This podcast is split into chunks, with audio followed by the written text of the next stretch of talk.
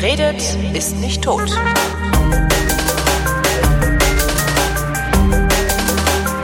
Florian Freistetter und ich sind der Meinung, dass viel zu wenig zusammengesessen und über Wissenschaft geplaudert wird und darum plaudern wir über Wissenschaft. Der Florian Freistetter. Und Holger Klein. Hallo. Wie war's? War, du warst unterwegs, hast du erzählt, eine Buchmesse und so. Ja, also Buchmesse ist schon länger her. Ja, der hat für mich jetzt, ich meine, ich äh, vor war mal Buchmesse. Ich- am 14. war ich da. Ja, war ich in Leipzig auf der Buchmesse. mehr. Also vor zwei Wochen quasi. Und äh, jetzt die Tage war ich äh, in, zuerst in Duisburg und dann in Köln und habe dort Vorträge gehabt und eine Diskussion über über mein Buch. Was gibt's da zu diskutieren? Ne, das war von Köln, hat die Stadtbibliothek anscheinend macht das so eine, so eine regelmäßige Veranstaltung, wo sie Sachbuchautoren einladen und dann in dem Fall die halt über Buch reden. Aber bei mir war das so, dass eben äh, das jetzt nicht einfach so eine Lesung oder ein Vortrag nur von mir alleine war, sondern da war auch noch äh, Manfred Geider, ein Wissenschaftler vom äh, DLR mit dabei und äh, moderiert worden ist das Ganze von Ralf Krauter, äh, auch Physiker und äh, Journalist beim, beim äh, Deutschlandfunk. Der macht diese Faszination Wissenschaft, die Forschung aktuell heißt Forschung es, glaube ich, ja. Genau, also der macht die Sendung dort und der hat halt quasi so, halt so eine moderierte Diskussion gemacht. Also hat uns da halt irgendwie Fragen gestellt, wir haben geredet, mit dem Publikum geredet, war, war recht nett, war recht gut. Ähm, gab's irgendwelche neuen Erkenntnisse dabei? Naja, in dem Fall war jetzt nicht so eine Forschungsdiskussion, sondern ging halt um mein Buch. Also es war halt über, über mich und mein Buch. Also insofern für mich jetzt nicht wahnsinnig neue Erkenntnisse, weil ich habe das Ding ja geschrieben. Ja, stimmt. Äh, aber es war interessant, halt mal mit auch mit mit mit äh, mit dem äh, Leuten also vom DLR drüber zu reden. Ich habe irgendwie die Sternart des Planetarium in Köln vorgeführt noch bekommen am Nachmittag. Von dem, weiß ich, ob du das kennst, das ist irgendwie der Luftschutzkeller vom Gymnasium, wo da irgendwie schon, schon alles selbst gebastelte Experimente, uralter, laufen noch Computer mit Netscape 1 und so. Nee. Das, äh, doch, doch, das ist lustig. Das. Nee, das kenne ich tatsächlich nicht. Da war ich, ich war, obwohl ich ja Kölner bin, aber ist ja immer so, du wohnst irgendwo und gehst Genau, also das deinem Köln-Mische Wohn- geht sparen, okay, ja, wenn du jetzt Kölner bist, ja. Wieso ist es so schlimm? Ich finde, Nein. also es ist halt abgrundtief hässlich, diese Stadt. Ja, ja, das also ist- ich- äh, Es war das erste Mal, wo ich in Köln war und ja, es ist halt, da steht halt die, die große Kirche in der Stadt, die Ja. ist recht hübsch oder je nachdem, wie man es haben will, aber die war auf jeden Fall recht beeindruckend. Und da am, am, am Rhein, das ist die auch, da bin da, ich habe zuerst ein Hotel direkt da am Rhein beim Pegel-Dings da gewohnt. Ja. Das ist auch recht, aber abgesehen von dieser einen Ecke, dieser wo noch ein bisschen zu Altstadt ist, ist es halt wirklich halt ja nicht wirklich so, dass das schönste Stadtbild, was man in Deutschland so sehen kann. Das nee, ist sogar nicht. Sind dir, die, wirklich. sind dir die Scheißhauskacheln aufgefallen, mit denen teilweise die Häuser von außen verkleidet worden sind? Das weiß ich nicht, die habe ich vielleicht ausgeblendet, ich weiß es nicht. Aber es war, ja, und es ist halt, ich fand die Stadt irgendwie so ein bisschen so, wie soll ich sagen, so, so unorganisiert jetzt nicht von, von, von, der, von den Abläufen her, sondern von der Stadt selbst. Also irgendwie, da hast du nicht irgendwie so ein Gefühl, so wenn ich durch andere Städte gehe, dann hast du halt ein bisschen so, so Konsistenz im Stadtbild und da irgendwie, das ist halt so, so komplett Kraut und Rüben alles, Ja. ja. Also da gehst du hin, dann ist da plötzlich irgendwie so eine Autobahnüberfahrt, dann gehst du weiter, dann ist irgendwie wieder ein schönes altes Haus, dann ist irgendwie ein Tunnel, dann ist irgendwie so ein hässlicher Betonklotz, also das ist irgendwie komplett durcheinander alles. Ja, Köln ist nach dem Krieg, also Mhm. was heißt nach dem Krieg, also die ersten 20 oder vielleicht sogar 30 Jahre nach dem Mhm. Krieg einfach zerbaut worden. Also die haben halt, die war halt stark zerstört, die Stadt, dann haben sie sich gedacht, okay, wir bauen das ganz neu wieder auf und machen es modern. Ähm, dann haben sie so ein paar Schneisen quer durch die Stadt geschlagen, weil sie dachten, Auto, Auto, Auto. Ähm, dann haben sie sich gedacht, ah nee, ist doch keine so gute Idee mit den ganzen Autos und haben dann wieder irgendwelchen anderen Krempel irgendwo hingebaut. Das ist wirklich, ja, es ist tatsächlich architektonisch unorganisiert, ja. Und das haben wir jetzt gerade in Und Jena. das hässlich, also richtig hässlich. Also es ist jedes Mal, wenn ich in meine Heimatstadt komme, denke ich mir, meine Fresse sieht das aus. Das ist, ja.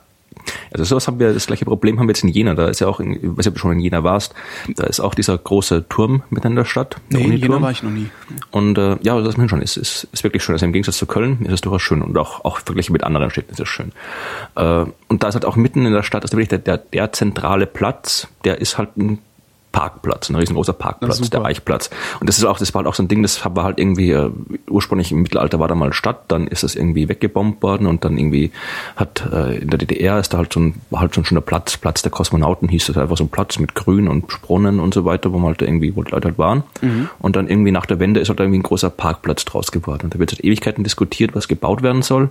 Und da gab es halt irgendwie, zuerst hatten die so, so ganz absurden Vorschlag, irgendwie, keine Ahnung, irgendwie ist irgendwie ausgeschrieben worden, dann ist nicht umgesetzt worden. Jetzt haben sie sich irgendwie auf einen Vorschlag geeinigt, äh, der extrem umstritten ist. Also das ist irgendwie so ein, ja, das einerseits ist es, es schaut halt einfach 0815 aus. Also das mhm. genauso schaut es in jeder anderen Stadt aus. Und es sind halt wieder irgendwie, wollen halt wieder irgendwie Geschäfte hinmachen, obwohl links und rechts schon zwei riesengroße Einkaufszentren sind. Und äh, ja, da meckern halt, also einige finden es gut, andere meckern, weil halt irgendwie, wann hat schon mal eine Stadt, so eine große Stadt wie Jena, die Chance, ihr Stadtzentrum komplett neu aufzubauen? Ja, aber dazu, und, du äh, dann, dazu brauchst du dann halt irgendwie vor allen Dingen auch inspirierte Leute und so lokale ja, Politiker ist, sind ja in der Regel doch eher Geisteszweige. Ja, ne? das also ist halt stadtplanerische, stadtplanerische Kreativität äh, ist mhm. denen jetzt nicht unbedingt in die Wiege gelegt, habe ich ja. da oft das Gefühl. Also wirklich, ich kenne, wenn wir, also, wir reden über Wissenschaft, also irgendwie Stadtplanung und, und, und Raumplanung ist ja auch durchaus eine, eine Wissenschaft. Also ja. ein, ein, Schulkollege von mir, der ist Raumplaner geworden und der macht halt sowas, der plant halt wirklich komplette äh, Gegenden und so. Und da muss man sich ja wirklich überlegen, das ist nicht jetzt nur irgendwie, wo baue ich jetzt wirklich das Haus hin, sondern auch halt wirklich die Räume. Man muss die Räume planen mhm. und das rausfällt. Und das ist halt, wie gesagt, das ist halt das Problem, wo halt die Leute sich in, in Jena, also die, die sich aufregen, wo ich dazugehöre und die diesen Vorschlag ablehnen, worüber die sich aufregen, weil halt äh, da erstens mal das halt komplett uninspiriert ist. Da wird halt einfach irgendwie, wenn halt wieder Häuser dahin gebaut. Ja, so Shopping Mall, das verstehen sie halt irgendwie. Ne? Ja, bauen eine Shopping Mall, das ist ja gut für die Wirtschaft, bla, bla. Das Problem ist halt für mich, das wäre halt schon einfach, wenn was eine Stadt nicht hat heutzutage im Zentrum, dann ist es wirklich Platz. Also Platz, wirklich ja. einfach nur Platz gibt es. Also wenn man da irgendwie einen schönen Platz hinmachen würde, mit Kaffeehäusern, Springbrunnen, Dings, wo einfach die Menschen halt sein können. Ja, aber dann kann natürlich, dann konsumieren muss. können natürlich die Verantwortlichen in der Stadtverwaltung sich nicht die Taschen äh, mit Präsenten vollstopfen, die sie dann von der Bauwirtschaft und von ja. der von, von, von, von wem auch immer da kriegen. Ne? Ja, also ich glaube, dass das ist wirklich das korrupteste, was es überhaupt nur gibt, so Lokalpolitik. Mhm. Also das will ich, muss ich, da weiß ich ehrlich gesagt zu wenig, kann gut sein. Aber wenn zumindest ist, man muss den zumindest äh, zugute halten in Jena. Ich habe, ja, also man muss den Leuten in Jena zumindest zugute halten, dass sie sich jetzt, äh, es läuft jetzt gerade eine Abstimmung äh, es sind wirklich alle, alle, alle über 16 mit Hauptwohnsitz in Jena sind jetzt per Brief befragt worden. Es ist eine, eine rechtlich nicht bindende Abstimmung, aber alle Fraktionen im Stadtrat und auch die Protestgruppen haben gemeinsam beschlossen, sie halten sich an das, was rauskommt. Mhm. Und äh, ja, da konntest du nur mit Ja oder Nein abstimmen. Also entweder Ja, dann wird das gebaut, was vorgeschlagen ist, oder Nein, dann ist erstmal wieder alles vom Tisch. Und das wird recht spannend. Also bis 1. April läuft die noch und dann ab 4. April werden wir dann sehen, was ist. Also meiner Meinung nach ist das schon so lange, ist das irgendwie seit Jahren, Jahrzehnten irgendwie dieser scheiß Parkplatz, der kann dann meinetwegen auch noch ein Jahr länger stehen, wenn man ja. dann irgendwie was Vernünftiges dann zumindest danach macht. Also Wer regiert ich, bei euch? Äh, wir haben äh, SPD-Bürgermeister. Mhm. Ich weiß gar nicht, ob die, wie die, wie eine Koalition Eigentlich ist doch eher gibt. so, ist doch, eigentlich ist doch eher so die CDU für Baufilz äh, zuständig. Die SPD, die machen noch andere Sachen. Das weiß ich ehrlich gesagt nicht, aber das, äh, ja, ich glaube, das sind die, die, man, es ist ja, ist ja alles eins mittlerweile. Stimmt auch, ja. ja. Politikvereinheitlichung. Äh, genau.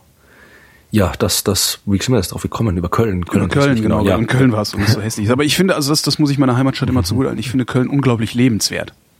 Gut, das kann ich nicht sagen. Obwohl ich war in dem Hotel, wo ich war, äh, Hotel Savoy am Bahnhof, da mhm. wo mir das die Bibliothek irgendwie ein Zimmer gebucht hat, die haben mich dann noch abgegradet und ich hatte irgendwie ein Zimmer in der Mandarin Suite mit Whirlpool im Zimmer. Ui. Ja, also das war schon lebenswert. ne, auch so insgesamt. Also ich finde die Stimmung in der Stadt sehr gut. Die mhm. äh, Menschen sind freundlich zueinander und äh, sind vor allen Dingen rücksichtsvoll. Äh, wie nennt man das, aufeinander? Also gehen rücksichtsvoll miteinander ja. um. Das ist ja was, was ich immer sehr stark bemängle, äh, äh, dass wir sowieso zu rücksichtslos sind. Und das funktioniert in Köln ganz gut. Und ich führe das halt immer darauf zurück, ähm, dass die Stadt sehr eng ist. Und dass du, dass du eben nicht irgendwie dich ordentlich ausbreiten kannst, ohne jemand anderen zu belästigen. Und darum macht's halt keiner, weil ansonsten alle belästigt würden die ganze Zeit. Das ist so eine ja, steile dafür, These, aber dafür habe ich zu zu wenig gesehen die Stadt. Mhm. Aber um mal zur Wissenschaft zu kommen und der Brücke von Köln zur Wissenschaft zu schlagen. Mhm. Äh, in Köln redet man ja manchmal komisch. Die haben da so komische Wörter und eine komische man nennt Sprache. Es Dialekt. Genau. Äh, hast Man nennt du das Dialekt, du sehen. okay. Ja, ich kann nicht wirklich Dialekt. Also ich bin, ich bin, ja, bin zwar Österreicher, aber halt irgendwie mit einer österreichischen Vater und deutschen Mutter aufgewachsen. Die Dialekte haben sich dann irgendwie gegenseitig gecancelt, weiß ich nicht. Also ich verstehe zwar äh, deutschen Dialekt und österreichischen Dialekt, aber so richtig sprechen tue ich es nicht. Also naja, schimpfen. man hört es schon, dass du, aber man ja, hört es schon. Ja, also das ist, das ist eher die, die, die, so die Sprachfärbung, aber es sind nicht so die Dialektwörter und so weiter, die ich das verwende. Stimmt. Also das ja. nicht. Also ich meine, ich kann schimpfen, kann ich noch. Wenn ich schimpfe irgendwas, dann, dann rede ich österreichisch, aber ansonsten. Da kommen dann so Worte wie Brunzen und was, was man dann halt so sagt in Österreich, ne? Ja, du vollkommen verdepperter Schlechtling. ja, gut. Ja, äh, wie gesagt, Sprache. Jo. Hast du äh, Geburtstag gefeiert äh, kürzlich? Denn das äh, Institut für deutsche Sprache feiert 50-jähriges Jubiläum. Ach Gott, sind das die, die immer so rumjammern, dass äh, äh, wegen der Anglizismen und so? Das dachte ich zuerst auch. nee, das ist die Gesellschaft für deutsche Sprache. Der Verein, Verein für deutsche Sprache ist das. Das Institut der Sprache, das ist so ein, äh, ich glaube, das gehört zu den Leibniz-Instituten und die sind im Prinzip einfach nur so da, die, halt die deutsche Sprache wissenschaftlich zu erforschen und auch eben den ganzen modernen Einfluss wissenschaftlich zu erforschen. Und die sagen auch, also ich habe da gelesen bei dieser ähm, Bericht über die Geburtstagsfeiern, dass eben äh, die sich eben ganz explizit nicht jetzt gegen diese ganzen äh, das machen, was eben dieser deutsche Sprachverein da macht. Also dass jetzt irgendwie nicht jetzt irgendwie die Sprache geschützt werden muss und sowas. Also dieser, hier sagt einer, der, der Direktor, glaube ich, wir verstehen uns nicht als Tugendwächter, aber als Ort, an dem es darum geht, was angemessener Sprachgebrauch ist. Also die schauen dann einfach irgendwie, keine Ahnung, wie, wie sich halt die Sprache verändert, Dialekte, die Jugendsprache und so weiter. Und das, das war ja auch mal was, was ich gerne mal irgendwie so noch, noch, also professioneller studiert hätte. Also ich habe ja über mich nebenbei mit, mehr mit Astronomiestudium, auch mit anderen Themen beschäftigt. Und ich wollte immer mal noch so als Zweitstudium so ein bisschen Sprachwissenschaft machen, weil ich es halt immer wahnsinnig interessant fand, wie halt Sprache sich, sich äh, verändert im Laufe der Zeit. Und das, wenn man das auch noch ein bisschen macht, dann merkt man ja, wie absurd dieser ganze sprachschützerische ja, ja, das Scheiß vom, vom das Philipp Rein halt, ist. das sind halt so Philologen, Verbandsspießer, also das, äh, ja. Ja, vor allem, ich, ich, ich das immer, da gibt ja immer Diskussionen, ich glaube bei, bei ZDF Login war das letzte Mal, wo ich so eine Diskussion gesehen habe, wo man da, ich hab, wollte immer gerne mal wirklich einen mit diesen Leuten, diesen Sprachschützen noch reden und denen wirklich konkrete Frage stellen. Die wollen immer sagen, wir müssen die Sprache schützen von diesem ganzen englischen Einfluss und so weiter. Die wollten immer fragen, in, in welchem Zustand soll die Sprache geschützt werden? Also wo ist jetzt der Punkt, sagt, das ist die Sprache, die geschützt werden muss? Weil wenn du dir anschaust, irgendwie vor 100, 200 Jahren war es halt das Französische, was Deutsch beeinflusst hat. Also Wörter wie Journalist oder Büro, das sind Wörter, die aus dem Französischen gekommen sind. Und davor waren es irgendwie Wörter aus, aus, aus, aus dem Lateinischen oder so. Also keine Ahnung, ganz davor äh, Gotisch oder sonst irgendwas, ja. Also wo soll man jetzt irgendwie, welcher, welcher, welcher Status der Sprache ist es, der jetzt deutsch ist und geschützt werden muss? Und das kann man halt nicht sagen, weil halt die Sprache sich, sich ständig verändert. Brauchst du da angucken, wie man irgendwie das äh, Nibelungenlied, Mittelhochdeutsch oder sowas, das ist halt noch, ist auch Deutsch, aber halt ein ganz anderes Deutsch. Was ich halt so problematisch finde bei diesen, bei diesen Sprachschützern ist, äh, dass sie, die, die können überhaupt nicht begründen, warum es denn so sein sollte. Also wenn ich mich darüber aufrege, dass es das Block und nicht der Block heißt, kann ich das ja wenigstens noch begründen. Ähm, aber was die halt machen ist, äh, die sagen, das, das, das ist halt diese Panscherei, die muss aufhören. Das heißt, es sind im Grunde zutiefst nationalistische Motive, Ja, halt- die, die halt- diese Leute treiben. Und das, das finde ich halt so fies daran, dass sie immer so tun, als, äh, äh, als, würde als würden wir etwas verlieren, wenn wir äh, Office sagen oder sowas. Das Ja, das ist halt im Prinzip so, so die, die, die, sagen die, die, die Studienratsvariante von der Ausländer nimmt uns die Arbeit weg. Ja, genau. Der Ausländer nimmt uns die Wörter weg. So ungefähr. Also, aber wie sagt man, das halt auch diese, also das Gleiche muss das nicht unbedingt mit, geht auch mit der Jugendsprache, weil halt irgendwie diese, diese, die Jugend halt irgendwie anders redet als die Erwachsenen. Äh, Das ist ja genauso, ich meine, Sprache ist halt das, was funktioniert und die muss halt irgendwie, solange die Leute sich verständigen können, ist die Sprache das, was funktioniert und da kann man irgendwie, das kann man nicht vorschreiben, wie das, wie das da funktioniert hat. Das kann man halt irgendwie, was halt dieses äh, Institut da macht, äh, wissenschaftlich erforschen, dokumentiert und äh, aber wie gesagt, Sprachschützen, das haben, das haben die ja schon damals irgendwie vor, vor hier gab es ja auch irgendwie so, wie, wie die französischen Wörter kamen, gab es ja auch deutsche äh, und die halt irgendwie von dem französischen Einfluss die Sprache schützen wollten. Ja, es ist so halt immer haben. sofort der Untergang des Abendlandes der deutschen Kultur sozusagen. Das ist, äh, das ist immer wieder das Problem. Die Leute sind halt einfach viel zu, viel zu beschränkt in ihrer Wahrnehmung der Menschheit, habe ich da oft den Eindruck. Also es ist halt alles so, so ein nationalistisches, also ich unterstelle da nationalistische Motive, auch wenn die meisten wahrscheinlich sagen, nein, das ist gar nicht so. Und deswegen lohnt es sich, sich mit, ein bisschen mit Sprachwissenschaft zu beschäftigen, weil dann, dann bekommt man eben wirklich mit, dass eben Sprache was ist, was sich ständig ändert und was irgendwie erforscht werden kann, untersucht werden kann, was wissenschaftlich konserviert werden kann. Man kann irgendwie Dialekte aufzeichnen und so weiter. Aber man kann es halt irgendwie nicht schützen, man kann es nicht vorschreiben. Ich kann immer das, äh, was mich das damals so, so beeindruckt hat, ist ein Buch von Umberto Eco, den hatten wir letztes Mal auch mit seinen Ja. Romanen. Der hat geschrieben, 93, glaube ich, irgendwie auf der Suche nach der vollkommenen Sprache hieß das. Und das ist halt ein bisschen schwierig schon zu lesen, weil es doch eher ein bisschen so ein akademisches Werk ist, aber doch noch allgemein verständlich halbwegs. Und da zeigt er wirklich von diesen ganzen Versuchen, wo die äh, Leute auch im, im Mittelalter probiert haben, quasi so eine perfekte Sprache zu schaffen, die halt quasi dann ein für alle Mal da ist und wo alles, jedes Wort logisch ableitbar und begründbar ist und so weiter.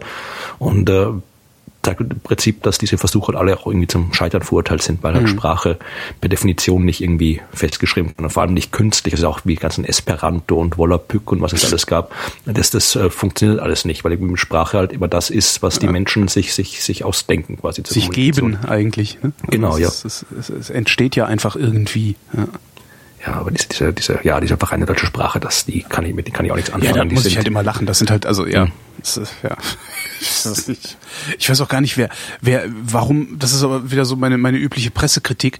Äh, Warum werden die, lässt man die überhaupt zu Wort kommen? Naja, ich denke jeder, jeder, jeder halbwegs denkende Mensch müsste doch eigentlich sagen, ja, komm, ja, quatsch du mal. Ja, vielleicht weil die Medien, ich weiß nicht, das ist wieder so eine unbelegte Hypothese von mir, weil die, die, vielleicht die, die Medien sich selbst auch irgendwie so als Sprachwächter sehen. Also das ist quasi die. Sprache ist unser Instrument, wir müssen darauf aufpassen, damit die nicht irgendwie, irgendwie nicht, damit jetzt nicht jeder, jeder Heinrich da im, im Internet irgendwo mit, mit Jugendsprache seinen Blog schreibt. Nein, die richtigen Wörter, die gibt's nur bei uns hier in der Zeitung und, im Dann Feuilleton. schreibt halt jeder Zeitungshansel der Blog. Genau. Und überhaupt, ja, und jetzt, überhaupt die ganzen Feuilletonisten, ja, Feuilleton ist auch ausländisch, das muss auch anders benannt Stimmt, das werden. müssen wir anders nennen. Äh, Wie nennt man das? Kulturschnipsel. Ja, aber wohl Kultur ist wieder lateinisch oder sowas. Also wir müssen, wir müssen, wir müssen zurück zum Germanischen, zum Gotischen, das hilft nichts. Zurück zur Gotik. Das ist sowieso Genau. besser. Dann machen wir auch Scholastik äh, direkt mit. Also dann, dann brauchen wir uns auch gar nicht mehr um neue Erkenntnisse zu Genau. kümmern, sondern gucken einfach bei Aristoteles nach, wie viele Pfer äh, Zähne das Pferd hat. genau. Gibt's eigentlich, du bist ja beim Radio, gibt's da irgendwie so, so Sprachregelungen, die vorgeschrieben sind? Also dürft ihr, müsst ihr Heimseite sagen statt Homepage oder sowas? Gibt's da, äh, gibt's da Vorschriften? Nicht, dass ich wüsste. Also wir haben halt, ich, ich arbeite halt bei, bei, bei einer sogenannten jungen Welle. Ja.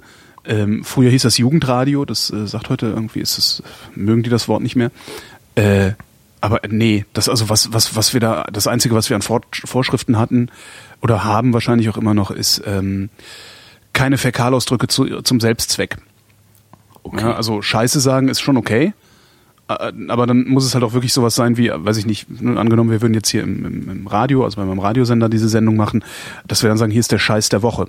Das dürfte ich und das wäre überhaupt kein Problem. Aber wenn ich die ganze Zeit irgendwie nur noch Scheiß, Scheiß, Fuck und sowas sagen würde, ähm, ohne dass es da wirklich eine Motivation für gibt, sondern einfach nur, weil ich meine, dass das cool wäre, besonders oft Scheiße zu sagen, das habe ich zu unterlassen. Okay. Aber sonst gibt's nichts, anscheinend auch bei anderen Sendern nicht, weil ich äh, auch äh, jedes Mal, wenn ich Radio höre, mich äh, frage, warum darf diese Person in einer solchen Weise überhaupt vors Mikrofon? Also das sind halt Leute, die reden Englisch, obwohl sie es nicht können. Ähm, anstatt mal jemanden zu fragen äh, in der Redaktion, der Englisch kann, wie man bestimmte Worte ausspricht. Äh, äh, da wird, da wird genuschelt, da werden, ja, das, nee, ich habe nicht den Eindruck, als gäbe es da Vorschriften. Es gibt eine Aussprachedatenbank, gleichwohl. Also das heißt, wenn da irgendwie jemand mit ganz vielen Konsonanten heißt, kannst halt danach gucken, wie der ausgesprochen wird. okay, na gut, immerhin. Aber mehr wüsste ich nicht. Also vielleicht schaffe ich es ja irgendwann mal zum Erwachsenenradio zu kommen. Vielleicht wollen die mich ja irgendwann mal. Dann kann ich ja mal gucken, ob das da vielleicht anders geregelt ist. Ähm, aber solange ich da nicht bin, weiß ich nicht. Und dann ist Wo mit, mit, wo mit, musst du, Entschuldigung, musst du das auch Hochdeutsch reden oder ist da irgendwie, da darf man irgendwie so ein bisschen, bisschen lokal irgendwas was einfließen wird lassen? gerne mal bemängelt, dass in ähm, insbesondere Sendern, die eine äh, hohe regionale Verankerung haben, äh, sowas wie, also beim Mitteldeutschen Rundfunk MDR 1, die machen halt sehr, die kaprizieren sich halt sehr stark aufs Bundesland. Ne? Also äh, wir hier äh, im Osten so. Äh, da habe ich auch nur kolportiert bekommen, ist es wohl gern gesehen, wenn die Leute, die on air sind, auch klingen, als kämen sie irgendwo da aus der Region. Sprich, so einen leichten Einschlag haben, äh, der ja sich irgendwie sächsisch, äh, thüringisch oder Das sonst finde ich jetzt prinzipiell nicht verwerflich, weil man schon wenn man ein bisschen Variation hat. Also man muss jetzt nicht irgendwie mit tiefsten Slang und Dialekt verfahren, Ja. aber wenn halt irgendwie die Radios auch noch ein bisschen, die Lokalradios, man sind ja Lokalradios, die ganzen WDR, BR, SR und so weiter, wenn die ganzen Lokalradios auch ein bisschen unterschiedlich klingen, lokal klingen, fände ich persönlich jetzt nicht allzu dramatisch. Ja, nee, also schlimm wird's dann, wenn äh, der Umstand, dass du nicht so klingst, wenn dir der zum Nachteil äh, so, das Und das klar, passiert ja. halt auch. Also das ist halt oft schon, habe ich das erlebt, dass in Diskussionen halt gesagt wurde, ja, und dann äh, der sendet da in Sachsen und sagt anstatt 14 14. Okay, aber das ist wieder, wenn das ist wieder, das- das, ja. Finde ich dann halt auch wieder problematisch, ne? weil das ist dann, da wird's dann gleich wieder diskriminatorisch, weil nur Sachsen dürfen in Sachsen senden, heißt das ja, ja im, im Umkehrschluss.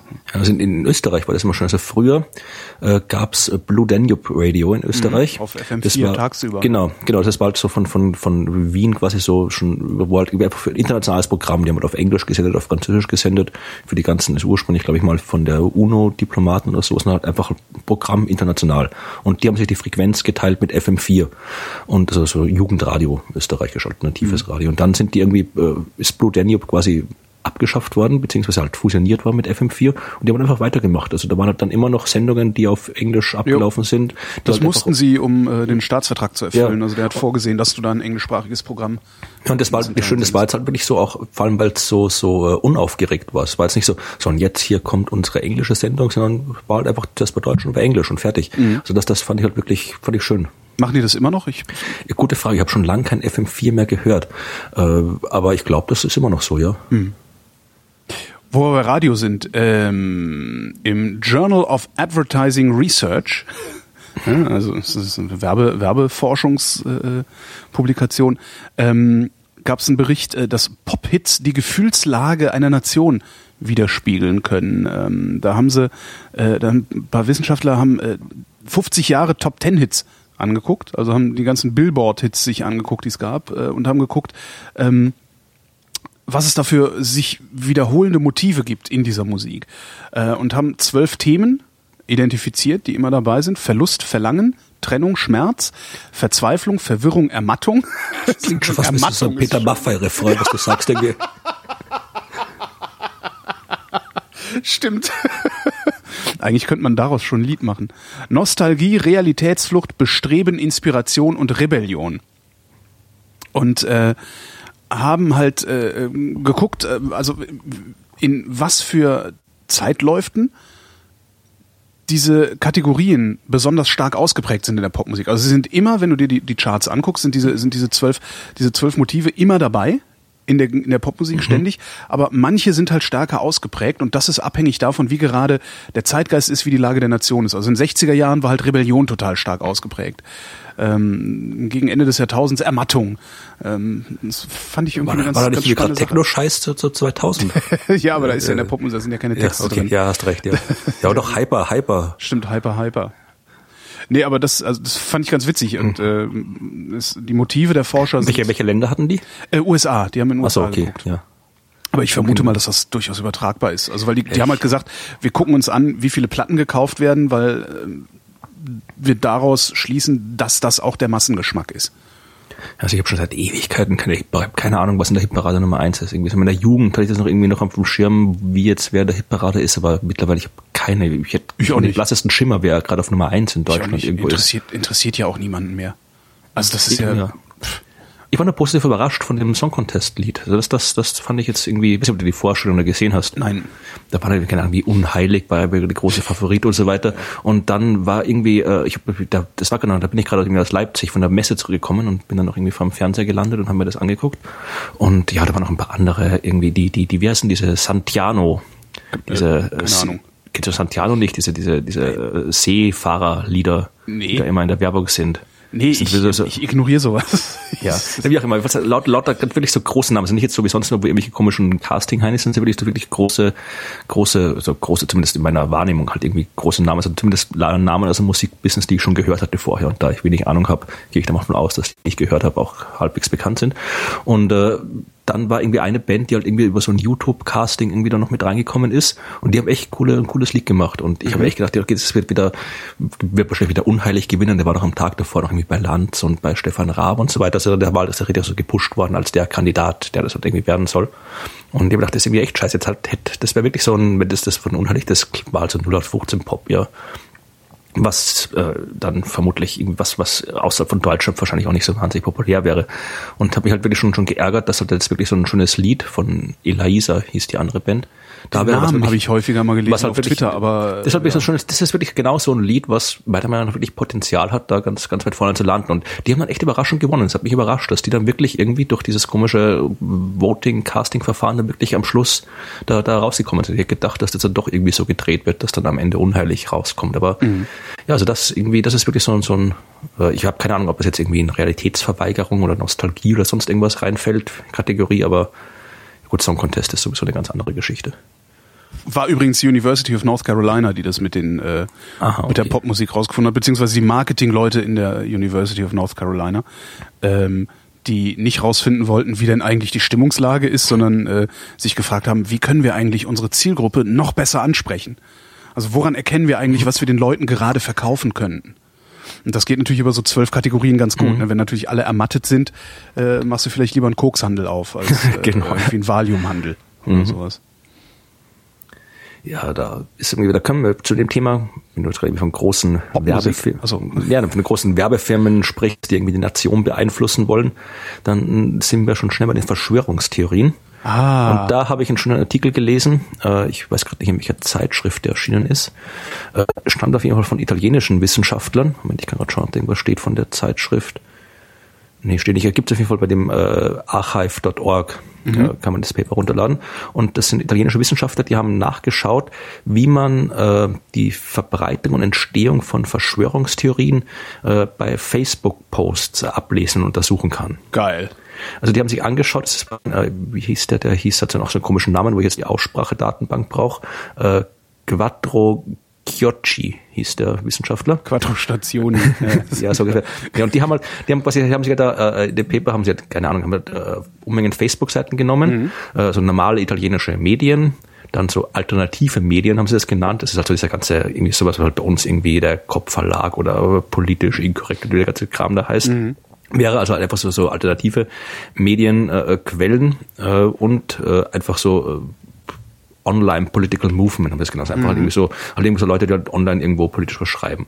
Und haben geguckt, was jetzt passiert, äh, wie die Facebook-User mit den Nachrichten von den drei Quellen interagieren. Ob die jetzt zum Beispiel bei Artikeln von einer seriösen Zeitung länger diskutieren als bei einer alternativen Quelle und so weiter. Und haben festgestellt, dass die eigentlich, äh, egal von welcher Quelle es kommt, die Art und Weise und die Länge der Diskussion und die Stärke der Beteiligung eigentlich überall gleich ist. Das heißt, das hat mal keine Rolle gespielt, aber sie haben rausgefunden, sie haben nämlich auch geschaut, äh, was passiert, wenn man so gefakte Nachrichten macht, wie bei Postillon zum Beispiel. Ja, Also wirklich solche, solche gab es in Italien auch, da ging es um ein Gesetz, wo die Italiener, der Senat angeblich äh, sich selbst ein Gesetz beschlossen hat, dass sie irgendwie 130 Milliarden Euro kriegen, wenn sie irgendwie rausgewählt werden in der nächsten Wahl oder irgendwie sowas. Also, was natürlich vollkommen absurd ist, aber das war halt irgendwie auch so, so Postillon-mäßiger äh, Artikel und haben halt geschaut, wie die User mit diesen äh, satirischen Beiträgen umgehen und ob die die, wann die und ob die ernst genommen werden. Was bei diesem italienischen Teil äh, der Fall war, was auch jetzt immer noch zitiert wird, irgendwie als Beleg für die korrupte italienische Politik und so weiter. Geil. Obwohl es eine Fake-Nachricht war. Und da haben die herausgefunden, dass halt äh, die Leute, die bevorzugt diese alternativen Quellen äh, konsumieren, diskutieren, dass die eher äh, auf solche Fake-Nachrichten reinfallen und die ernst nehmen, als Leute, die halt die seriösen Medien untersuchen und haben dann eben auch äh, quasi, das klingt jetzt nicht nicht unrealistisch, dass es so ist, weil halt eben, wie gesagt, wenn du halt nur irgendwelche dubiosen Quellen hast, dann bist du halt schlecht informiert und dann fällst du halt auch auf Unsinn rein, weil du Oder halt wie ich immer sage, wie ich immer sage, wer bereit ist, in einen Scheiß zu glauben, ist auch bereit, jeden anderen Scheiß zu glauben. Richtig. Und die haben halt das, halt, das hat einen Vorschlag gemacht, dass halt das irgendwie ein, einer der Mechanismen ist, wie Verschwörungstheorien entstehen können. Dass die halt irgendwie, dass halt irgendwie so, so eine satirische Nachricht irgendwie äh, da gepostet wird, die halt dann nicht erkannt wird, der dann aber halt von diesen äh, Leuten, die halt dann mangels vernünftiger Information auf das reinfallen, äh, dass das weiter verbreitet wird und dann eben irgendwann die Glaubwürdigkeitsbarriere, haben sie das genannt, überschreitet und dann eben als echte Nachricht verbreitet wird. Weil es oft genug zitiert wurde. Ne? Das, ist ja, Genau. das ist ja so ein bisschen Realität, ist ja das, was ständig da ist. Also der, der Artikel hat übrigens einen schönen äh, Namen, der heißt äh, Collective Attention in the Age of Misinformation. Da, da passt was, da, da passt was, was ich gefunden habe. Äh, wo waren wir denn? Attention, attention, attention. Attention, please. Sag mal, bin ich doof? Wo sind denn meine, wo sind meine Notizen jetzt schon wieder hin? Da. Ähm, die Uni Bonn, also an der Uni Bonn haben ein paar Psychologen ähm, ein Gen gefunden, das für äh, Aufmerksamkeit. Psychologen, Psychologen finden Gene? Ich bin auch, äh, ich bin auch ein wenig, wenig irritiert gewesen, aber anscheinend, äh, ja, Also Uni Bonn, äh, zumindest haben die Psychologen einen Zusammenhang zwischen einem Gen und äh, einem Verhaltensmuster äh, gefunden. Und zwar haben die ein Gen gefunden, das für mangelnde Aufmerksamkeit verantwortlich zu sein scheint. Aha, okay. Ja, das heißt, wenn du äh, jetzt irgendwie alles Mögliche verschusselst und verbaselst, kannst du es ab sofort immer auf die Gene schieben. Das ist halt total super an der, an der Genforschung halt. Ne? Das ist Ja, also ich bin immer ein bisschen skeptisch, wenn es heißt irgendwie Gen für dieses gefunden, Gen für jenes gefunden. Also ich, meine, ich bin, glaube schon, dass halt die Gene so einen gewissen Einfluss haben, aber ich bin mir nicht sicher, da habe ich zu wenig Ahnung von Biologie, um wirklich sagen können, ob man jetzt wirklich ein so ein ganz konkretes, klar abgegrenzte Verhaltensweise wirklich auf ein Gen schieben kann. Also Haarfarbe, ja, okay. Oder sonst irgendwas, dass man irgendwie Haarfarbe eine Aber Schusseligkeit Krankheit, ist schon ja. äh, äh, weit draußen. Ne? Jedenfalls haben sie ein Gen gefunden, das heißt DRD2, äh, beziehungsweise äh, gesehen, dass Menschen, die ein, eine, eine bestimmte Variante von DRD2 haben, äh, eher dazu neigen, unaufmerksam zu sein. Die lassen sich leichter ablenken und äh, ja, verschusseln halt allen möglichen Krempel. Ähm, ja, das äh, ja, ist jetzt auch eine, eine schöne Erkenntnis, äh, die man dann vielleicht irgendwann mal in eine Gentherapie einfließen lassen kann. Wobei ich, äh, ich habe da ein ganz anderes Problem. Schusseligkeitsspritze oder was? Schuss, genau, Anti-Schusseligkeitsspritze. Wobei ich habe da eben auch immer so ein bisschen meine Probleme mit, weil das ist halt so ein es ist halt sehr komfortabel. Ne? Ähm, gibt ja dann noch immer mal wieder so Meldungen, äh, Gen für Übergewicht entdeckt, Genau. äh, wo dann halt auch so Leute wie ich äh, lange oft genug gesagt haben, ach siehste, dann kann ich ja gar nichts dafür. Ne? Ja, da- dann ist das ja überhaupt, dann habe ich das ja überhaupt nicht in der Hand. Das sind die Gene. Ah ja, ich bin nur dick angezogen. Ne? Das Genau. ist halt, mm, Dicken Knochen. Genau, Ja. das schwere Knochen, genau. Das- Und äh, das, das ist halt, äh, ich finde das immer ein bisschen gefährlich, solche Meldungen auch zu bringen. Aber interessant finde ich es halt schon, dass sie gesagt haben, okay, wir haben hier eine, eine, eine Gruppe Probanden, die sind halt, die verschusseln ständig Sachen und die haben eine bestimmte Variante dieses einen Gens in Ich meine, das, kann, das, das ist vermutlich, ich finde äh, die, die, die, diese, diese direkten Kausalbeziehungen problematisch. Also Wollte ich mir durchaus sagen, stellt vorstellen, sich noch die Frage, inwieweit da überhaupt der Zusammenhang Na, ich kann mir durchaus vorstellen, dass zum Beispiel irgendwie so ein Gen, die Gene bestimmen natürlich, wie das Gehirn funktioniert. Und vielleicht, Mhm. wir wissen auch nicht, wie das Gehirn wirklich funktioniert. Vielleicht äh, sorgt dieses Gen halt dafür, dass die, die Neuronen da irgendwie speziell verdrahtet sind und diese spezielle Verdrahtung, Konfiguration im Hirn sorgt halt dafür, dass halt die, die, die die Gedächtnisleistung irgendwie Mhm. anders funktioniert oder sonst irgendwas. Keine Ahnung, da müsste man halt irgendwie Biologen und Neurophysiker fragen, wie weit die jetzt da schon Bescheid wissen. Aber so kann ich mir das durchaus vorstellen. Aber wirklich zu sagen, das Gen ist so, deswegen ist man schusslich, das ist mir zu simpel, die Kausalität. Ja. ja, mit so einem Neurowissenschaftler will ich auch unbedingt mal reden. Ich war gerade in äh, Frankfurt, um ein Interview zu machen, unter anderem mit Wolf Singer. Ähm, so ist ja so der Top-Neurowissenschaftler, den wir hier irgendwie haben. Äh, dummerweise kann ich das nicht so als, als Mitschnitt veröffentlichen, weil das war mit mehreren Personen. Also ich habe mehrere Leute gleichzeitig interviewt. Und das wird ein Print-Interview, was ähm, sehr stark eingekürzt wird leider nur. Aber das war auch extrem spannend, was der so erzählt hat übers Gehirn. Und da habe ich auch gedacht, ich würde gerne, glaube ich, nochmal drei Stunden mit Wolf Singer reden. Den muss ich mal fragen, ob ich da nochmal hinfahren darf. Also dafür würde ich sogar die Reise nach Frankfurt nochmal in Kauf nehmen. So viel hat der zu erzählen gehabt. Ja. Ja. Wer weiß, wie es funktioniert. Sie wissen es ja selber nicht genau. Also er sagt halt, das äh, Gehirn ist halt, ähm, naja, das, das, also die, die, die Speicherung, ne, also Lernen, Erinnern und Abrufen und so weiter, ist halt, äh, das ist halt nicht so wie in einem Computer, dass in einer bestimmten Speicheradresse ein, ein, ein, ein bestimmtes Datum steht, sondern das Gehirn, da, das steht halt immer überall. Ja? ähm, und äh, woran wir uns erinnern und wie wir uns erinnern, ist eigentlich nur davon abhängig, wie das Aktivitätsniveau bestimmter Neuronenverbindungen sich Kennst du gestaltet, aber keiner weiß, warum die sich so gestalten und, und wie man das ein- und ausschalten kann. Und das, das war sehr schön. Und er hat wirklich mit Händen und Füßen erklärt, weil er sagte, das, das, das kann man nicht mehr in, den- in unseren vier Dimensionen kann man das einfach nicht mehr abbilden, was da passiert. Und es war sehr, sehr spannend. Ach, Kennst du die Bücher von Douglas Hofstetter? nee. Dann, die musst du auf jeden Fall mal lesen. Also die, die beschäftigen sich genau mit dem Thema. Also das bekannteste von ihm ist das äh, Gödel Escher Bach.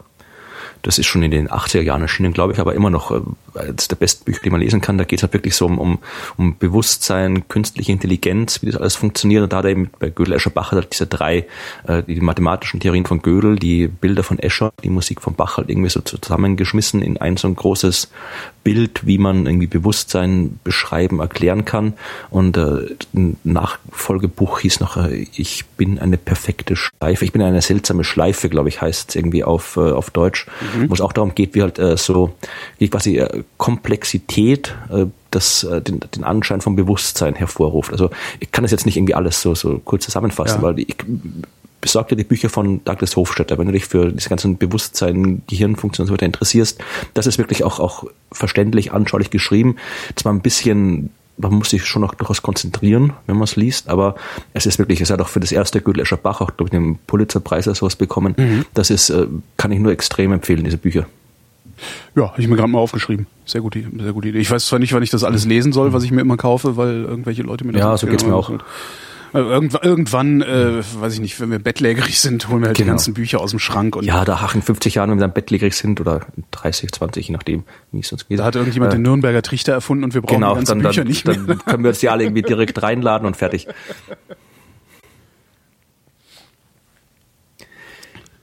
Ja, ich habe jetzt keine schöne Überleitung. Nee, ich aber auch nicht, aber ich dachte mir, Thema. ich halte jetzt einfach so langs Maul, bis du was sagst. Ja, nee, äh, es geht um es geht um Mondlicht. Mhm nämlich Mondlicht, mit dem man äh, das Auto aufladen kann. Oho. Ja. Wie das? das? Ja. Das, es klingt nach Unsinn, oder? Na, es klingt zumindest fragwürdig, weil ich mir ja. nicht vorstellen kann, dass das Mondlicht so energiereich ist. Genau, also das ist seit einiger Zeit schon, geht schon schon eine Meldung durch die Medien, die wollte ich auch schon mal ein paar Wochen vorher in einer von Sendungen irgendwie äh, erwähnen, äh, ist jetzt nochmal aufgetaucht. Da geht es um eine Firma, ich glaube, ich habe gerade irgendwie die so eine die Welt, glaube ich, gerade offen, da heißt sie wie Deutscher erzeugt mit Glaskugelstrom aus Mondlicht. Und äh, mhm. das klingt natürlich schon schon äh, sehr dramatisch. Da geht es im Prinzip, das ist jemand, der hat äh, der äh, neue Methode für Sonnenkollektoren empfunden. Ja, also äh, es ist im Prinzip jetzt nicht irgendwie so solche Fotozellen oder sonst irgendwas, sondern es ist im Prinzip so eine große Glaskugel, äh, die äh, sind irgendwie gefüllt mit einer Flüssigkeit und wirken wie eine Linse und die im, im, im Brennpunkt wird halt die, die Sonnenstrahlung verstärkt und da ist irgendwie eine Photovoltaikzelle drin und kriegst halt Energie raus.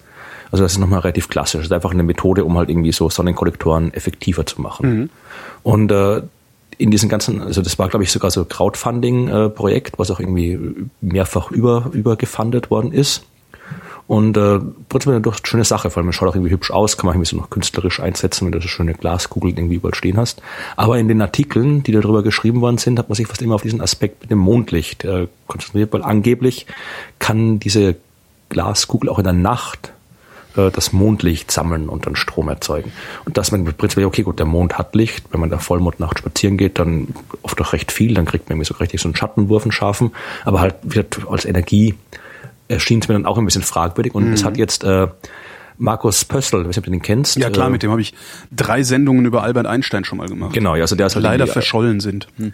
Ja, Astronom äh, mhm. ist bei fürs Haus der Astronomie äh, veranstaltet, also Öffentlichkeitsarbeit, hat einen Blog bei den äh, Silox und der hat eben vor kurzem einen Artikel drüber geschrieben über diese Geschichte Mondlicht, Fotozellen und Small Data hieß der und hat ihm gesagt, also er hat erstmal gesagt, dass er diese diese Kugelgeschichte durchaus eine interessante Sache ist, aber halt natürlich, äh, dass diese ganzen Geschichten vom Mondlicht vollkommener Unsinn sind. Da hat irgendwie gesagt, das im Prinzip, da muss man auch kein, kein Wissenschaftler sein. Das könnten die, die Journalisten äh, selbst auch irgendwie rauskriegen. Er hat das quasi den, den Artikel äh, so auch so ein bisschen so als, als Medienkritik geschrieben, also über den neuen Datenjournalismus mit Big Data und gemeint, dass da die Small Data oft halt äh, ein bisschen verschütt geht, weil die Wissenschaftler nicht mehr nicht mehr in der Lage sind, äh, die Wissenschaftsjournalisten nicht mehr in der Lage sind, so simple Abschätzungen zu machen. Und er hat mhm. gemeint, hier ist einfach so die Sonne strahlt ungefähr 400.000 Mal mehr Energie ab als der Vollmond. Ja? Mhm. Und wie gesagt, das ist der Vollmond, da gibt es irgendwie noch, noch Halbmond und Neumond und äh, das Ding, was also das ist schon der Maximum, das Maximum. Halbmondenergie äh, für unsere Esoterik. Genau. und äh, das heißt, du hast halt irgendwie äh, äh ein Verhältnis, äh, wenn die, also selbst wenn die Solarzellen wesentlich besser wirken als davor, hast du halt immer noch irgendwie einen Fall, einen Unterschied von von äh, 1 zu 100.000 in der mhm. Energie. Das heißt, äh, mit, er hat das hier vorgerechnet, äh, wenn ich das zwei Stunden pro Tag, ja, dann äh, hast du schon hundertmal mehr Energie, als du in der Nacht durch äh, den ganzen Vollmond bekommst. Das heißt, äh, dass diese, diese Vollmondenergie, das ist vielleicht irgendwie äh, natürlich etwas, was, was, wo die Medien drauf anspringen, weil irgendwie Energie durch Mondlicht klingt, klingt äh, ja, und ist halt so cool. also schlank im Schlaf, ne? Ist halt, genau, äh, man legt genau. sich halt hin und morgens ist überall Strom und alles ist toll und Magie und Heinz. Aber wie gesagt, das ist halt von, von der Effizienz her ist das halt vollkommen irrelevant. Also dass, dass diese ganzen Geschichten, die da sind, äh, es hat sogar der Spiegel hier, also auch den Spiegel, der irgendwie schreibt, durch Lichtenergie gewonnener Strom könnte damit auch nachts und wesentlich konstanter produziert werden. Also das da Ach, haben das, wir die, ah, das, das, das ist, da geht's ja, ja, okay, das ist so ein der, der Versuch, äh, gegen ähm, dieses, naja, nachts scheint die Sonne nicht an zu argumentieren. Genau. Ne? Aber das ist halt, der, der Mond ist halt nicht die Sonne. Das Ja. ist halt, sonst wäre es nachts nicht dunkel. Und äh, das Schönes Argument. und äh, da gesagt kriegst du halt, das, das, da muss man sich, ja, da musst halt wirklich, äh, wenn du, wenn du, wenn du Solarzellen hättest, die so, so extrem effizient sind, dass du mit Mondlicht relevante Mengen an Energie rauskriegst, dann sind die am Tag noch so enorm viel effizienter, dass du die Nacht gar nicht mehr brauchst. Also das, wie gesagt, ist halt eine schöne, schöne Überschrift, aber dahinter steckt halt leider ziemlich wenig, obwohl es wirklich halt schön ist. Es wäre halt cool, wirklich, wenn du halt in der Nacht auch mit Mondlicht Energie kriegen würdest. Die, die Esoteriker würden irgendwie vermutlich irgendwie voll lauter Freude irgendwie da Ja. die, die könnten da irgendwie ihre Produkte noch viel besser verkaufen, wenn das so wäre, aber wissenschaftlich ist da halt wenig dran. Bisschen schade fast schon. Ne? Ja, natürlich, weil irgendwann, irgendwann muss man das mit dem Strom in den Griff kriegen Ja. und äh, von dem ganzen das- fossilen Kram wegkommen, aber Das so, werden wir so auch. halt nicht. Ja, ja, so klar, nicht. aber also, so nicht, ja. genau. Also so nicht, Freunde. Äh, noch ein Mythos. Digitale Demenz. Schon mal gehört? Äh, Vielleicht habe ich es vergessen. Nee, Äh, aber ja. Nein, angeblich ist ja, angeblich ist ja, wenn man äh, digitale Medien äh, extensiv nutzt, äh, wird man doof, aggressiv und einsam. Ach so. da gab es kürzlich Gab- so von Manfred? Spitzer so ein Buch. Ja, richtig, da habe ich gehört, ja, ja, dass das Internet ist ich- böse. irgendwie Ja, genau, das Internet ist böse ja. Buch. Ja, genau. ja. Ich habe es nicht gelesen, sondern nur die, die Berichterstattung darüber, also Sekundärliteratur über Spitzers Thesen. Und habe, als ich das gelesen habe, schon gedacht, du redest Scheiße, Alter. Das ist halt völliger Blödsinn. Ja, aber das Internet ist ein Medium. Also das, je nachdem, Genau, was man mit dem und- Medium anstellt, kommt da was raus. Das Fernsehen ist Ja. böse, die Zeitungen sind böse, das Radio ist böse. Wenn da böse Leute böse Sachen schreiben, ist es böse. Wenn nicht, dann nicht. Ja, ja, genau. Und die äh, ähm, an der Uni Koblenz-Landau haben sich ein paar Medienpsychologen mal Spitzers Thesen angeguckt. Haben gesagt, so was behauptet der denn eigentlich? Und dann gucken wir jetzt mal, äh, was hier was hier los ist und haben halt äh, ein bisschen Meta Metastudien betrieben, also Meta-Analysen betrieben. Ähm, haben sich angeguckt, äh, wie sich denn ähm, digitale Medien auf die Aspekte Wohlbefinden, Übergewicht und Aggression auswirken. Was ist eine Version von irgendwie Leute im Internet sind alle aggressiv und fett oder? Fett, fett, schlecht gelaunt und asozial. Ja, so der, ja, ja, der, der Computer-Nerd halt, ja. Genau, der Computer-Nerd. Ne? Das ist halt so, passt halt auch wieder so schön, Ja. ne? weil äh, ist halt, ja, also deckt sich, deckt sich mit der Alltagserfahrung aller Menschen, weil die haben mindestens einmal so jemanden kennengelernt. Ne? Genau, ja. Ähm, haben aber festgestellt, dass die äh, Zusammenhänge schwach ausfallen. Also gibt halt überhaupt keinen Anlass dafür, dass man auf Manfred Spitzer hört, der sagt, man muss den Kindern das Internet wegnehmen. Ich weiß gar nicht, ob der das sagt. Das ist jetzt äh, eine Irgendwas steile, steile These, wilde Behauptung von mir. Ähm, und im Hinblick auf das Lernen widerspricht die Studienlage sogar den Thesen der digitalen Demenz. Der größte, und das fand ich interessant, der, im Mittel immer, ja, der größte Wissenszuwachs, den, den größten Wissenszuwachs haben sie gesehen, wenn ähm, Anleitungen ähm, face-to-face äh, und computerbasiert stattfinden. Das heißt, wenn du sowohl, also wenn du irgendetwas lernst, das sowohl von Angesicht zu Angesicht, also mit einem richtigen Lehrer machst, als auch das Internet und äh, digitale Medien benutzt, um dann hinterher äh, dein, dein Wissen und deine Erkenntnis zu vertiefen. Ja, das Äh, wundert mich auch gar nicht. Und Also Achtung, jetzt kommt's. Sie haben Wirkungsstudien sich angeguckt zum Lernen mit Computerspielen, die positive Ergebnisse gezeigt haben. Ja, weil das, das wundert mich überhaupt nicht, weil halt irgendwie ist es halt ein Medium. Wenn man mit dem sehr, sehr, sehr vielseitiges und äh, äh, wirklich äh, gut einsetzbares Medium Mhm. und äh, was auch die Kinder, die Jugendlichen äh, durchaus anspricht. Also ich wundert mich nicht, wenn man da irgendwie vernünftige Sachen reinsteckt, dass da vernünftige Sachen rauskommen. Und wie gesagt, wenn man jetzt den ganzen Tag nur vom Computer sitzt und irgendwie, Genau. was weiß ich, Bild online liest und äh, sonst irgendwas, dann wird man vermutlich nicht viel lernen. Vielleicht Aber- ist es genau das, was Manfred Spitzers Kinder machen. Da sollte er mal seine Überziehung erdenken, überdenken vielleicht. ne? Genau. Vielleicht hat er da verkackt. Interessant auch, ähm, Sie haben dann noch einen Mythos, also so einen digitalen Mythos sich äh, vorgenommen, nämlich den Mythos, dass äh, durch das Verwenden von Navigationshilfen, also von, von hier, ne, TomTom und so, also Navi, Mhm. Navis, äh, dass dadurch ähm, die äh, räumliche Orientierung verloren geht. Ja, also das ich das Gegenteil behaupten. es ist auch Unsinn. Also beziehungsweise ist es nicht Unsinn, sondern es gibt noch nicht mal Forschung darüber. Also es ist halt ein Mythos. Es gibt halt keine belastbare Forschung, aus der man irgendwelche Erkenntnisse diesbezüglich ableiten könnte. Ja, also ich, ich fahre halt auch viel mit dem Fahrrad durch die Gegend. Also Fußball habe dann auch immer, wenn ich irgendwo bin, wo ich nicht, noch nicht war, habe ich auch immer so, so Navi-Karten und so weiter. Und wenn ich irgendwie quasi meine reale Position irgendwie in der Welt dann mit irgendwie Karten abgleichen kann, dann fühle ich mich nachher sehr viel besser orientiert als vorher. Also ich habe eh schlechte Orientierung, von daher, also ich, bei, bei mir ist das Navi tatsächlich eine Hilfe, aber mein Orientierungssinn war vorher schon eine relative Katastrophe, also ernsthaft auch an den Genen. katastrophal. Äh, weiß ich gar nicht, müssen wir mal ein schlechtes Orientierungsgehen. mal recherchieren. Schlechtes Orientierungsgehen, genau. Das auch gleichzeitig für mein Übergewicht äh, verantwortlich ist. Genau. Und dafür, dass ich ständig alles vergesse. Genau. Ja, äh, apropos. Mh, Apropos Übergewicht? Nein, Ah. äh, ich, ich habe apropos gesagt und dann überlegt, was ich sagen könnte. Ach so. Ähm, du hast vorhin irgendwas gesagt, was, mir, an- was mich an eine Überleitung erinnert hätte, aber das bringt jetzt auch nichts mehr. wir müssen an unseren Überleitungen Ja, arbeiten. Oder, ja. oder wir machen halt einfach, kriegen jeder so ein kleines Glöckchen und das klingeln wir dann immer, wenn äh, das nächste Thema kommt. Genau, so wie beim Schach, Blitzschach, immer Genau. jeder hat irgendwie, ja, egal. Ähm, die NASA sagt, dass die Welt untergeht. Hast du das mitbekommen? Äh, ja, in fünf Milliarden Jahren oder wann ist das, ne? Ja, das ja, das, das sowieso. Aber das sagt auch nicht die NASA, das sagen alle anderen. Nee, aber es ging um so eine, so eine Studie, die äh, letzten Wochen, letzte Woche oder sowas durch die Gegend ging, wo eine NASA-Studie angeblich gezeigt hat, dass äh, jede Zivilisation zwangsläufig nach ein paar hundert, äh, so tausend Jahren untergehen wird. Also jede Zivilisation ist zum, zum Untergang verdammt und das hat eben die NASA jetzt offiziell nachgewiesen. Äh, wie hat die NASA das gemacht? Ja, das hat irgendwie N24 und andere Medien und so weiter haben das irgendwie gebracht. Und äh, natürlich die ganzen, die ganzen Freaks im Internet haben das natürlich begeistert aufgegriffen, dass jetzt endlich mal die NASA offiziell, was heißt ja immer, NASA sagt Weltuntergang vorher und das stimmt nie. Und jetzt haben sie ja nicht gedacht, ja, ja, jetzt sagt sie es endlich mal vorher. Das Problem ist halt nur, dass sie es diesmal wieder nicht tut, obwohl es die ganzen Medien wiederholt haben. Mist. das ist eine äh, Studie von einem äh, Herrn, äh, Frau, weiß kann ich jetzt gar nicht sagen, Safa Mottescherei, die äh, mit ähm, Methoden, Werkzeugen gemacht, also die kommen von der University Maryland. Ähm, und das hieß äh, Modeling Inequality and Use of Resources in the Collapse of Sustainability of Societies. Und äh, die haben halt irgendwie da Werkzeuge, Methoden entwickelt, die die NASA mal für irgendwas gemacht hat.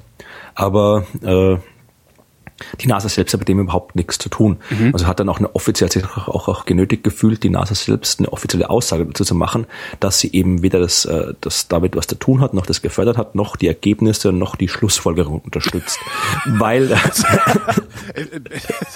Gibt's noch irgendwas, was man ablehnen kann? Wir haben auch Ja, nie mit einem von denen Bier getrunken. ja, außerdem sind sie fett und doof. Genau. Nee, also Und vergesslich. Hat, genau. Und da hat äh, Thomas Grüter, wieder ein Blogger von den Silox, der auch einige Bücher über, über äh, so Verschwörungstheorien und, und so Weltuntergangsapokalyptische Vorstellungen geschrieben hat. Und äh, Thomas Grüter hat eben diese Sache nochmal, diese Studie sich genau angesehen.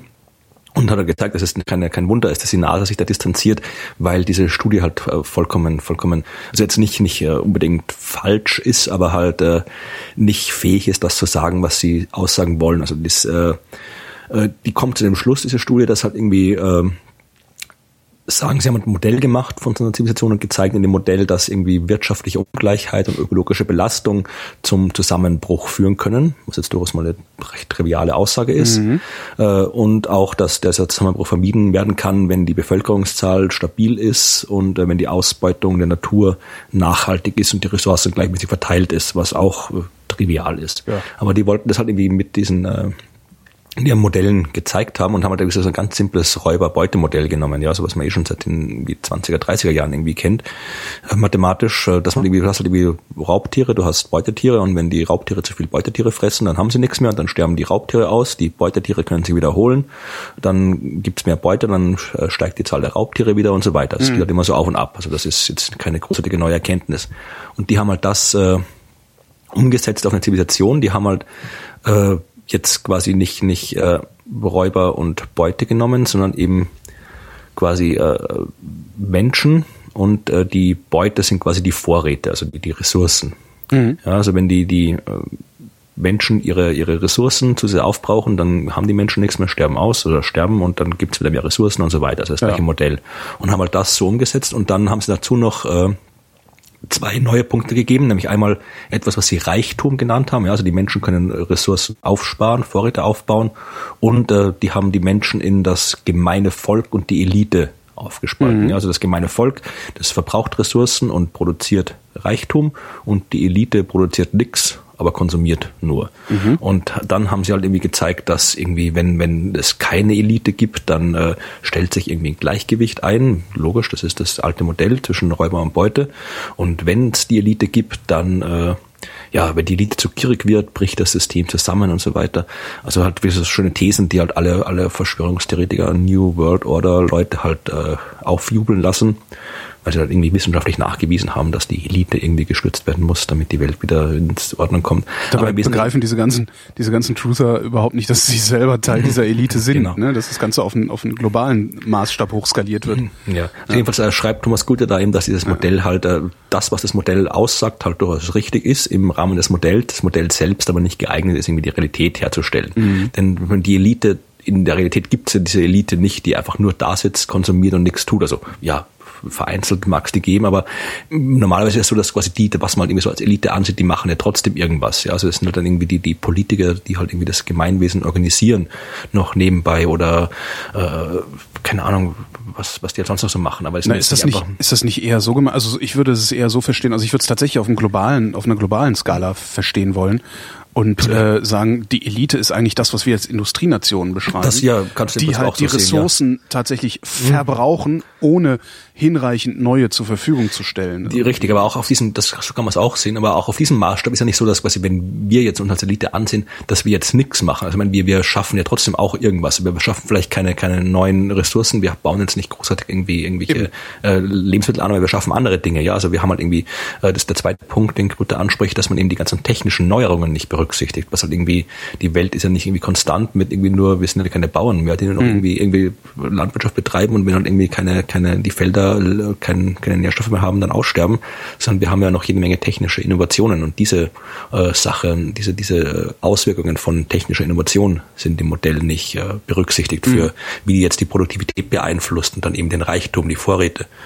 Und äh, da sind noch ein paar andere, paar andere Sachen, Punkte drin, die Grütter da eben aufführt, dass das eben die, die, der, der Zeitraum nicht wirklich realistisch ist, der da gemacht wird, dass äh, die Literatur, die da verwendet wird, auch nicht irgendwie aktuell ist und so weiter. Also wie gesagt, ist halt im Prinzip die Studie ist halt wirklich, äh, ja, sagt halt absolut nichts äh, über die reale Entwicklung einer Zivilisation aus. Mhm. Und insofern ist es nicht verwunderlich, wenn die NASA sich da distanziert, weil dann abgesehen davon, dass das halt äh, das sowieso lächerlich ist, dass das irgendwie jetzt großartig irgendwie eine Studie jetzt den Weltuntergang vorhersagt, den Kollaps der Zivilisation, äh, hat halt die NASA damit auch auch, auch äh, nichts am Hut und äh, will vermutlich auch mit so einer schlechten Studie nicht äh, äh, in Verbindung gebracht werden. Aber natürlich ist halt wieder so eine Geschichte, wenn die NASA sagt dieses und jenes und wenn es dann noch so was Spektakuläres ist wie der Weltuntergang, dann ist es natürlich was, was die Medien erstmal gerne übernehmen, ohne da genauer nachzuschauen. Hauptsache Getöse. Genau. Apropos Übergewicht um die Überleitung von ja. vorhin nochmal aufzugreifen, weil ich habe tatsächlich einen. Ähm, es gibt äh, äh, äh, einen, einen dritten, äh, wie soll ich sagen, äh, äh, einen dritten Grund für Übergewicht bei Kindern. Was sind die ersten äh, zwei? Die ersten zwei sind Schulabschluss und Haushaltseinkommen der Eltern. Ähm, Haushaltseinkommen der Eltern und Schulabschluss scheinen äh, zumindest ich weiß nicht, ob sie es bedingen, aber äh, geben Auskunft darüber, äh, wie übergewichtig Kinder sind. Beziehungsweise übergewichtige Kinder sind oft die mit niedrigem Schulabschluss und mit geringem Haushaltseinkommen. Je niedriger mhm. das Haushaltseinkommen, niedriger der Schulabschluss ist, desto, desto dicker sind die Kinder. Und es gibt einen weiteren Faktor und den haben sie jetzt in Leipzig äh, Leipziger Wissenschaftler haben rausgefunden.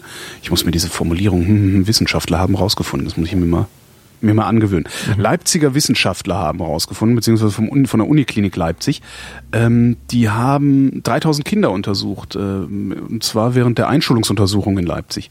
Äh, haben dann Leipzig in 63 Ortsteile, also gibt 63 Ortsteile offensichtlich mhm. in Leipzig, die haben sie in vier Kategorien eingeteilt.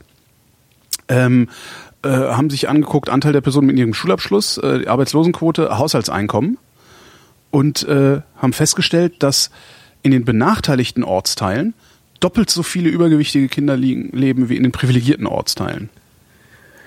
Gut, aber das sind die, die, die drei Faktoren hängen da irgendwie alle zusammen. Das sind im ja. Prinzip alles so, so, äh, Das ist das Problem. Mhm. Also, wenn wir jetzt irgendwie so, so populistisch sagen, wir halt irgendwie so, so Unterschichtsfaktoren. Ja, das sind so Unterschichtsfaktoren, ja, ja, genau. Ja, das ist das, was man, was man mhm. landläufig als Unterschicht bezeichnet, ja. Klar, wer kein Geld hat, wohnt in einer scheiß Gegend und äh, isst billige Pizza. Genau. Ist ja so, so landläufig. Wobei das auch noch die Frage ist, ob es wirklich so ist. Aber ja, anscheinend ist, man, aber anscheinend, ne? Also alle, das, es deutet zumindest viel darauf hin. So. Und vor allen Dingen wäre dann mal die Frage, wie ist es denn eigentlich, wenn ich mit einem hohen Haushaltseinkommen und einem hohen Bildungsabschluss in einem benachteiligten Stadtteil wohne? Wie gestaltet es sich mhm. dann? Ja, also die Untersuchung zu machen dürfte sehr schwierig werden. Vermutlich, wo musst du die Daten irgendwo herbekommen? Das ist Genau. du, hast ja doch irgendwie gerade bei so einer Schuluntersuchung hast du quasi einen Datenpunkt zu einer Zeit und sowas müsste man eigentlich auch irgendwie wirklich über, über Jahre hinweg schauen, Mhm. auch, auch wie dann irgendwie, ob sich das verändert oder sonst irgendwas. Weil, wie gesagt, wenn das so wäre, dann müssten wir auch irgendwie erwarten, keine Ahnung, wenn jetzt irgendwie, äh, wenn es gibt ja auch Leute, die kommen irgendwie, die, die haben irgendwie ein geringes Haushaltseinkommen, aber haben dann trotzdem irgendwie einen hohen Bildungsabschluss und so. Mhm. Also ob das irgendwie, wie das, wie sich das dann, ob sich das verändert irgendwie, ob das dann quasi wirklich, ob jetzt, ob man das jetzt quasi, äh, wenn ich jetzt sage, okay, wir sorgen dafür, dass die Kinder einen höheren Abschluss haben, ob die dann auch alle quasi jetzt dann äh, dünner werden, simpel gesagt. Also ob, Das quasi, genau- ob, ob, ob, ob man das beeinflussen kann über Genau. diese Faktoren, das ist, die Frage. Werfen wir Geld drauf, Mhm. ähm, genau, werfen wir Geld drauf und machen die Hausfassaden schön und äh, reparieren die Infrastruktur, dann werden die Kinder dünner. Das müsste dann ja eigentlich so passieren. Ne? Aber ich finde es äh, immerhin trotzdem bemerkenswert, das, das ist halt die Einschulungsuntersuchung. Da Mhm. sind die, wie alt sind die denn da? Fünf oder sowas.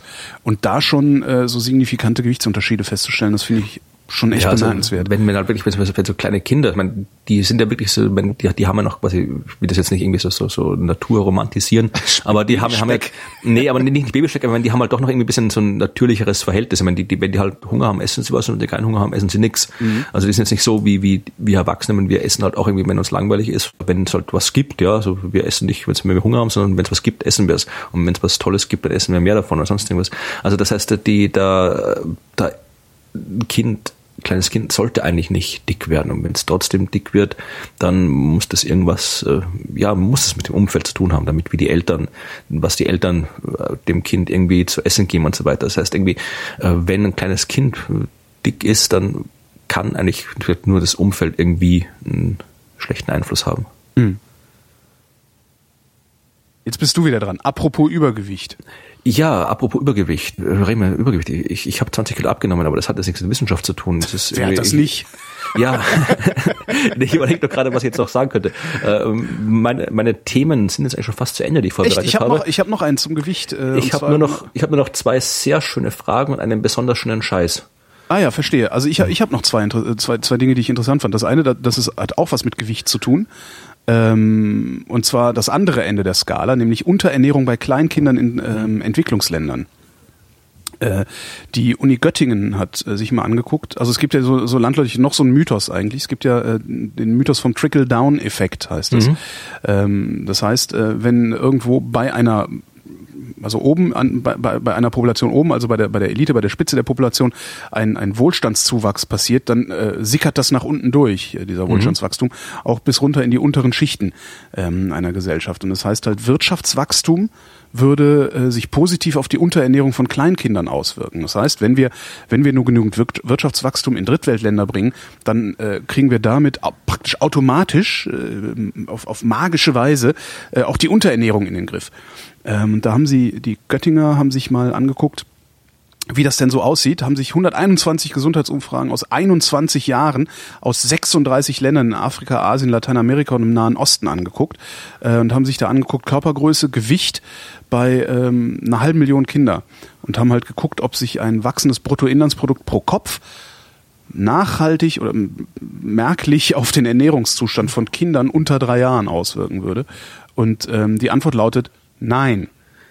Wirtschaftswachstum macht unterernährte Kleinkinder nicht besser ernährt. Äh, Sie haben liefern auch drei mögliche Erklärungen mit direkt. Äh, Haushalte geben zusätzliches Einkommen nicht für bessere Ernährung aus. Ähm, Wirtschaftswachstum ist ungleich verteilt. Und äh, steigende Einkommen, und das finde ich eigentlich einen sehr interessanten Punkt, steigende Einkommen führen nicht automatisch zu besseren öffentlichen Investitionen, sanitäre Anlagen, Trinkwasser und sowas. Ja, weil prinzipiell hätte ich das äh, hätte ich schon plausibel gefunden, dass halt irgendwie, wenn halt die Wirtschaft wächst und Hätte Leute halt irgendwie mehr Arbeit gefunden. haben, bessere Arbeit haben, mehr Geld verdienen, dass dann auch die Sozialisation insgesamt besser wird. Also das Aber hätte, das ist mich halt nicht das, überrascht, wenn es so wäre. Das ist halt das, was uns die Neoliberaler las, Ja. seit Jahrzehnten Ja. einbläuen. Aber offensichtlich stimmt es nicht.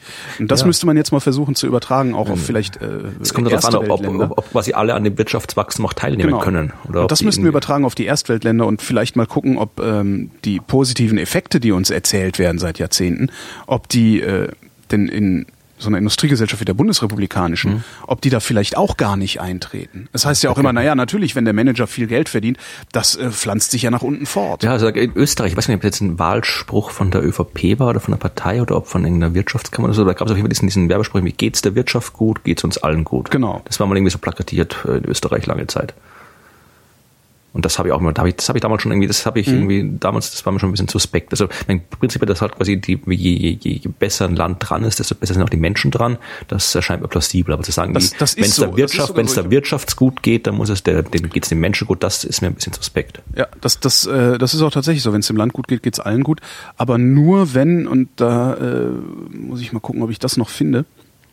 Ich habe mal in der SWR 2 Aula, das ist so eine Radiosendung, wo Wissenschaftler eine halbe Stunde ihr Thema referieren, ähm, jemand von der Uni in Darmstadt, TU Darmstadt, glaube ich war es, ich weiß es gar nicht mehr genau, also irgendwo in Hessen gehört, der äh, sagte, dass in der Population, nein, dass es, dass es einer Population im Durchschnitt am besten geht, wenn die extreme klein gehalten werden. Das heißt, Richtig, wenn es minimalen Reichtum nur gibt, also wenn, mhm. wenn, es nur ganz wenige Reiche und nur ganz wenige Arme gibt, geht es allen besser, obwohl natürlich die, denen es dann vorher möglicherweise irgendwie sehr mhm. gut ging, es ein bisschen schlechter geht. Da gibt's da gibt's einen tollen TED-Talk von diesem äh, Hans Rossling, glaube ich. Mhm. Der hat das da wirklich mit, mit seinen Daten da auch auf schön, schön demonstriert, dass es eben wirklich so ist. Also dort, wo halt die, die, die Extreme nicht zu weit auseinander liegen, da ist das Land am besten dran. Ja. Das würde ich gerne, gerne mal diesen Trickle-Down-Effekt, den würde ich gerne mal untersucht mhm. sehen für Industriegesellschaften, mhm. den erzählt wird. Natürlich geht es dem Harzer auch besser, wenn es äh, den Besserverdienern besser geht. Weil ich ja. bestreite das zumindest ansatzweise. Ja, also ist natürlich jetzt nicht so. Ich bestreite das auch, auch komplett, also nicht nur ansatzweise. Es, na, na, es wird Weil gerade wenn, wenn, wenn, jetzt von, von Harz redet, das Harz ist ja quasi eine, eine Gesetz, also das sagt, ein Gesetz, dem darf es so gut gehen. Das ist ja per Gesetz vorgeschrieben, wie ja. gut es jemandem gehen darf, der Hartz IV bekommt. Ja. Und da kann die Wirtschaft noch so viel, so viel verdienen, wenn das Gesetz nicht geändert wird, kann es dem Hartz IV-Empfänger nie besser gehen, als den, das Gesetz den, vorschreibt. Die Geringverdiener, die durch ja. die Hartz-Gesetzgebung ja. überhaupt erst in diese missliche Lage gekommen sind, Geringverdiener zu sein, okay. bei denen kommt der Trickle-Down-Effekt ja auch nicht an. Ne? Und der, der, das letzte Ding, was mir aufgefallen ist, was ich total faszinierend finde, ist, äh, am KIT, am Karlsruher Institut für Technologie, mhm. haben sie selbstheilende Kunststoffe entwickelt. Oje, waren sie krank? Sie, ja, weiß nicht, die, die haben eben was gebastelt. Also ich hab jetzt, ne, das ist jetzt so weit draußen, dass ich noch nicht mal im Ansatz verstehe, mhm. was die gebastelt haben könnten. Die haben halt irgendwie es geschafft, in Kunststoffe irgendetwas einzubringen, dass sie durch Hitze, Licht oder Chemie, durch eine Chemikalie bei Temperaturen zwischen 50 und 120 Grad ähm, ja, Schäden im Kunststoff äh, wieder ausheilen lässt. Und das hat keine, Achtung, es hat keine Auswirkungen auf die äh, Zähigkeit des Kunststoffs. Mhm. Und du kannst es in, äh, wir haben geschrieben, die selbstheilenden Eigenschaften lassen sich auf eine große Bandbreite der bekannten Kunststoffe übertragen. Das heißt, du könntest vielleicht eine Kabelummantelung bauen, die, wenn sie gebrochen ist, du nur einfach zusammenhältst und da vielleicht mal mit einem UV-Lämpchen drauf strahlst oder so und das Ding fügt sich wieder zusammen. Das fände ich schon klasse. Also ich habe mal was über, über selbstheilenden Beton irgendwo gelesen. Das soll irgendwie so auch so, wenn du irgendwie Beton hast, der Risse hat, der sich mhm. irgendwie wieder selbst schließt. Aber klar, das ist irgendwie schon, diese ganze Materialwissenschaft, das ist auch ein Thema, wo ich irgendwie absolut überhaupt keine Ahnung habe. Also das, das, ist irgendwie das ist halt wahnsinnig interessant, ja. ja. Aber es ja, wenn du halt irgendwie Kunststoffe, obwohl wir auch langfristig ja irgendwie auch nicht von den Kunststoffen weg müssen, weil das ist ja auch irgendwie alles Erdölkram. Mhm. Aber es ist äh, wenn das irgendwie richtig, wenn du hast ja irgendwie so gerade gerade dieser ganze Kunststoffkram, der wird ja ständig kaputt. Also wenn du dann irgendwie den, ist halt die Frage, bei der Verschwörungstheorien, ob du quasi die die Industrie mit der geplanten, äh, äh wie heißt das, wo die Dinger geplant kaputt gehen. Äh, an, äh, angeblich geplant ja, kaputt gehen. Ja. Äh, ähm, äh, ist ja Verschwörungstheorie. Geplante Obsoleszenz. Genau. Ob die das dann quasi ja, genau. zulassen, dass die sich dann so leicht reparieren lassen. Ja, also ob, ob dann da die, die, die Elite das zulässt, dass wir so leicht reparierbare Sachen kriegen. Du meinst die Reptiloiden? Genau, die uns ja, ja eigentlich regieren. Genau. Ja. Ja. Wir haben gar nicht über die großen, das wollte ich am Anfang sagen, wir haben gar nicht über diese großen, drei großen neuen Entdeckungen der letzten zwei Wochen gesprochen, weil in der Astronomie sind ja immer, waren ja jetzt mal drei angekündigt. Achso, ich dachte, du meintest das mit der Nase. Nee, was? Die Nase, dass die Nase, also haben sie doch jetzt irgendwie äh, rausgefunden, das war in so vielen Medien und Zeitungen und sonst wie, dass ich es einfach ignoriert habe. Echt, dass die Nase, die Nase scheint äh, das ähm, am besten ausgeprägte Sinnesorgan zu sein. Also der, der, der best, best ausgeprägte Sinn oder der, ich weiß nicht, der, der, der, der detailreichste, der detailreichste Sinn des Menschen scheint die Nase zu sein. nee, Aber bei mehr weiß ich jetzt also auch ich, ich kann nicht gut riechen. Aber nee, ich meinte die Geschichte, das war irgendwie, das war ja vor zwei Wochen irgendwo, wo, wo es hieß, die, die NASA kündigt ja die große Entdeckung an und dann letzte Woche irgendwie die, die ESO kündigt ja eine große Entdeckung an. Ach, haben wir da noch Die- gar nicht drüber gesprochen? Ich dachte, wir hätten da längst Nee, drüber das haben wir nicht. Also, das, war, gut, das war halt von den, war die, die große Entdeckung, also die mit der Inflation, die war wirklich groß. Also das wird noch Nobelpreise geben. Ja? Die anderen beiden Geschichten, das sind, ja, die waren sind interessant. Mit diesem Asteroid mit Ringen und dem Asteroid ganz weit draußen. Wenn Sie haben Asteroiden mit Ringen gefunden? Ja, das war eine, von der Entdeckung. Haben halt einen Asteroid, das ist so ein äh, Zentaure, also das ist eine Asteroidengruppe, die sich zwischen den Bahnen von Neptun und Jupiter befindet. So eine Art, äh, sind, sind so auf, auf instabilen Bahnen. Das heißt, die werden halt von den Störungen dieser großen Planeten immer wieder äh, verändert. Das heißt, die werden eigentlich so quasi so, so wie Billardmäßig hin und her geschubst zwischen den Planeten und irgendwann landen die dann halt dann irgendwie auf der Sonne oder aus dem Sonnensystem raus oder auf den Planeten. Also es ist eine Population von Asteroiden, die halt äh, nur ein paar hunderttausend Millionen Jahre lang lebt und dann verschwindet und bitte immer wieder nachgeliefert von weiter draußen. Ja. Und bei diesen Zentauren haben sie jetzt, äh, die haben sich Sternbedeckungen angeschaut. Das heißt, wenn man weiß, äh, von uns aus gesehen, zieht so ein Asteroid genau vor einem Stern vorbei, dann äh, ist das was, was die Astronomen recht gerne beobachten, weil da können sie dann genau feststellen, wie groß das Ding ist. Das kann man normalerweise, du kannst die Asteroiden ja nicht direkt beobachten von der Erde aus. Das ist nur ein Lichtpunkt. Du kannst halt nur über Modelle aus der Helligkeit auf die Größe rückschließen, was äh, nicht wirklich so ist, nicht extrem genau. Also es ist halbwegs genau, aber nicht wirklich extrem. Wenn ich jetzt aber sehe, wie der vom Stern vorbeigeht und weiß, okay, jetzt ist der Stern weg, Das dann ist er drei ja. Sekunden dunkel, dann ist er wieder da, dann weiß ich, okay, der ist jetzt genauso breit. Und das, deswegen wird sowas gerne beobachtet. Und die haben das gemacht, das waren brasilianische äh, Wissenschaftler und haben gesehen, okay, die Bedeckung war da, aber der ist auch vorher kurz und nachher nochmal kurz dunkel geworden. Und äh, ja, das hieß eben, das, das Ding war von einem Ring umgeben und da ist halt zuerst der Ring den Stern bedeckt, dann war wieder frei, dann kam der Asteroid, dann war wieder frei, dann kam die andere Seite vom Ring und dann war es vorbei. Das heißt, äh, die haben halt herausgefunden, dass, dass eben nicht nur diese großen vier Gasplaneten, wir wissen ja, Jupiter, Saturn, Uranus und Neptun haben Ringe, sondern äh, der Mars hat vielleicht Ringe, das wissen wir noch nicht, wenn dann höchstens solche, die man ganz schwach sehen kann. Aber wir wissen jetzt eben auch, es gibt jetzt eben auch noch einen fünften Körper, nämlich diesen Asteroid Coriclo, glaube ich, hieß der, der eben auch Ringe hat. Und wo die herkommen, weiß man noch nicht so genau. Die Leute vermuten, dass das äh, eine Kollision mit einem anderen Asteroiden war, äh, der halt ein Zeug hingeschmissen hat in den äh, in der Umlaufbahn zu dem Asteroiden. Ja. Und äh, das äh, ist eine ziemlich coole Entdeckung. In der Tat, ja. Also damit ist auch die Frage beantwortet, die du letztens äh, mit Tobi diskutiert hast, ob man irgendwie in der Umlaufbahn um den Mond sein kann und so weiter. Äh, wenn du dich erinnerst, Ja, ja. da ist natürlich, also du kannst um eine, du kannst, du kannst es kann, du kannst Kannst um alles in der Umlaufbahn sein, genau, kannst irgendwie, wenn du im Weltall bist, kann ich in der Umlaufbahn um dich sein, wenn wir Ja, wollten. stimmt. Aber äh, selbst da sind da Kann da, das kann da bitte mal jemand irgendwie so, ein- so ein, äh, ähm, einen Zeichentrickfilm oder überhaupt so, so irgendwas machen? Also, dass wir, genau, dass wir, wir beiden Massen uns anziehen und äh, umeinander kreisen. Du, schaust, du, du bist ein bisschen schwerer als ich. Genau. Äh, das heißt, ich würde dann, ich würde dann wissen, ja, wir sind nicht so, des Universums! Ja, wir, wir sind ein bisschen, ein bisschen auseinander. Also vermutlich, ja, wir würden, das wird ausgerechnet, ich glaube, der Massenmittelpunkt wird vermutlich zwischen uns liegen, aber näher bei dir. Ich glaube, der liegt nicht in dir, sondern würde irgendwo bei dir Bei liegen. mir, und, genau. Und das, das, du würdest quasi ein bisschen größer wackeln und ich würde halt irgendwie um Sehr dich schön. So. Ja, Wir brauchen da dringend eine Illustration für, äh, falls das sogar irgendjemand hört, der das kann man illustrieren ja, das Wir- kann man sicher auch irgendwo mit, mit welchen Programmen simulieren, irgendwie sowas, was da alles gibt. Ja, aber dann sieht's ja. nicht so aus, als würden wir da rumschweben. Ja, stimmt. Ja, also, also Äh, das mit der Inflation musst du dann noch erklären. Ähm, ich dachte, das, ich hatte irgendwie das Gefühl, als hätten wir das längst besprochen. Äh, Ja, also das ist sowieso ein langes Thema. Inflation. Das ist, man kann. Ich, ich mache mal ein bisschen, ich mache mal, ja, schon. Ich mache mal erst erstmal mal ein bisschen Werbung. Ja, Oder, Also oder den Scheiß, äh, wir machen erst den Scheiß der Woche und dann praktisch Ja. als, als Hidden Track ähm, machen wir die Inflation noch hinten dran. Genau, okay, gut, machen wir das so. Äh, aber die Werbung erst. Äh, Die Werbung passt zum zur Inflation. Ach so, nee, dann halt der Scheiß der Woche. Du sagst, du hättest Ja. einen schönen Scheiß. Lass mich raten. Ja. Antibiotika? Nein, Nicht? Okay. nein, ich habe einen anderen Scheiß. Ah. Weißt du, wie man Christen zählt?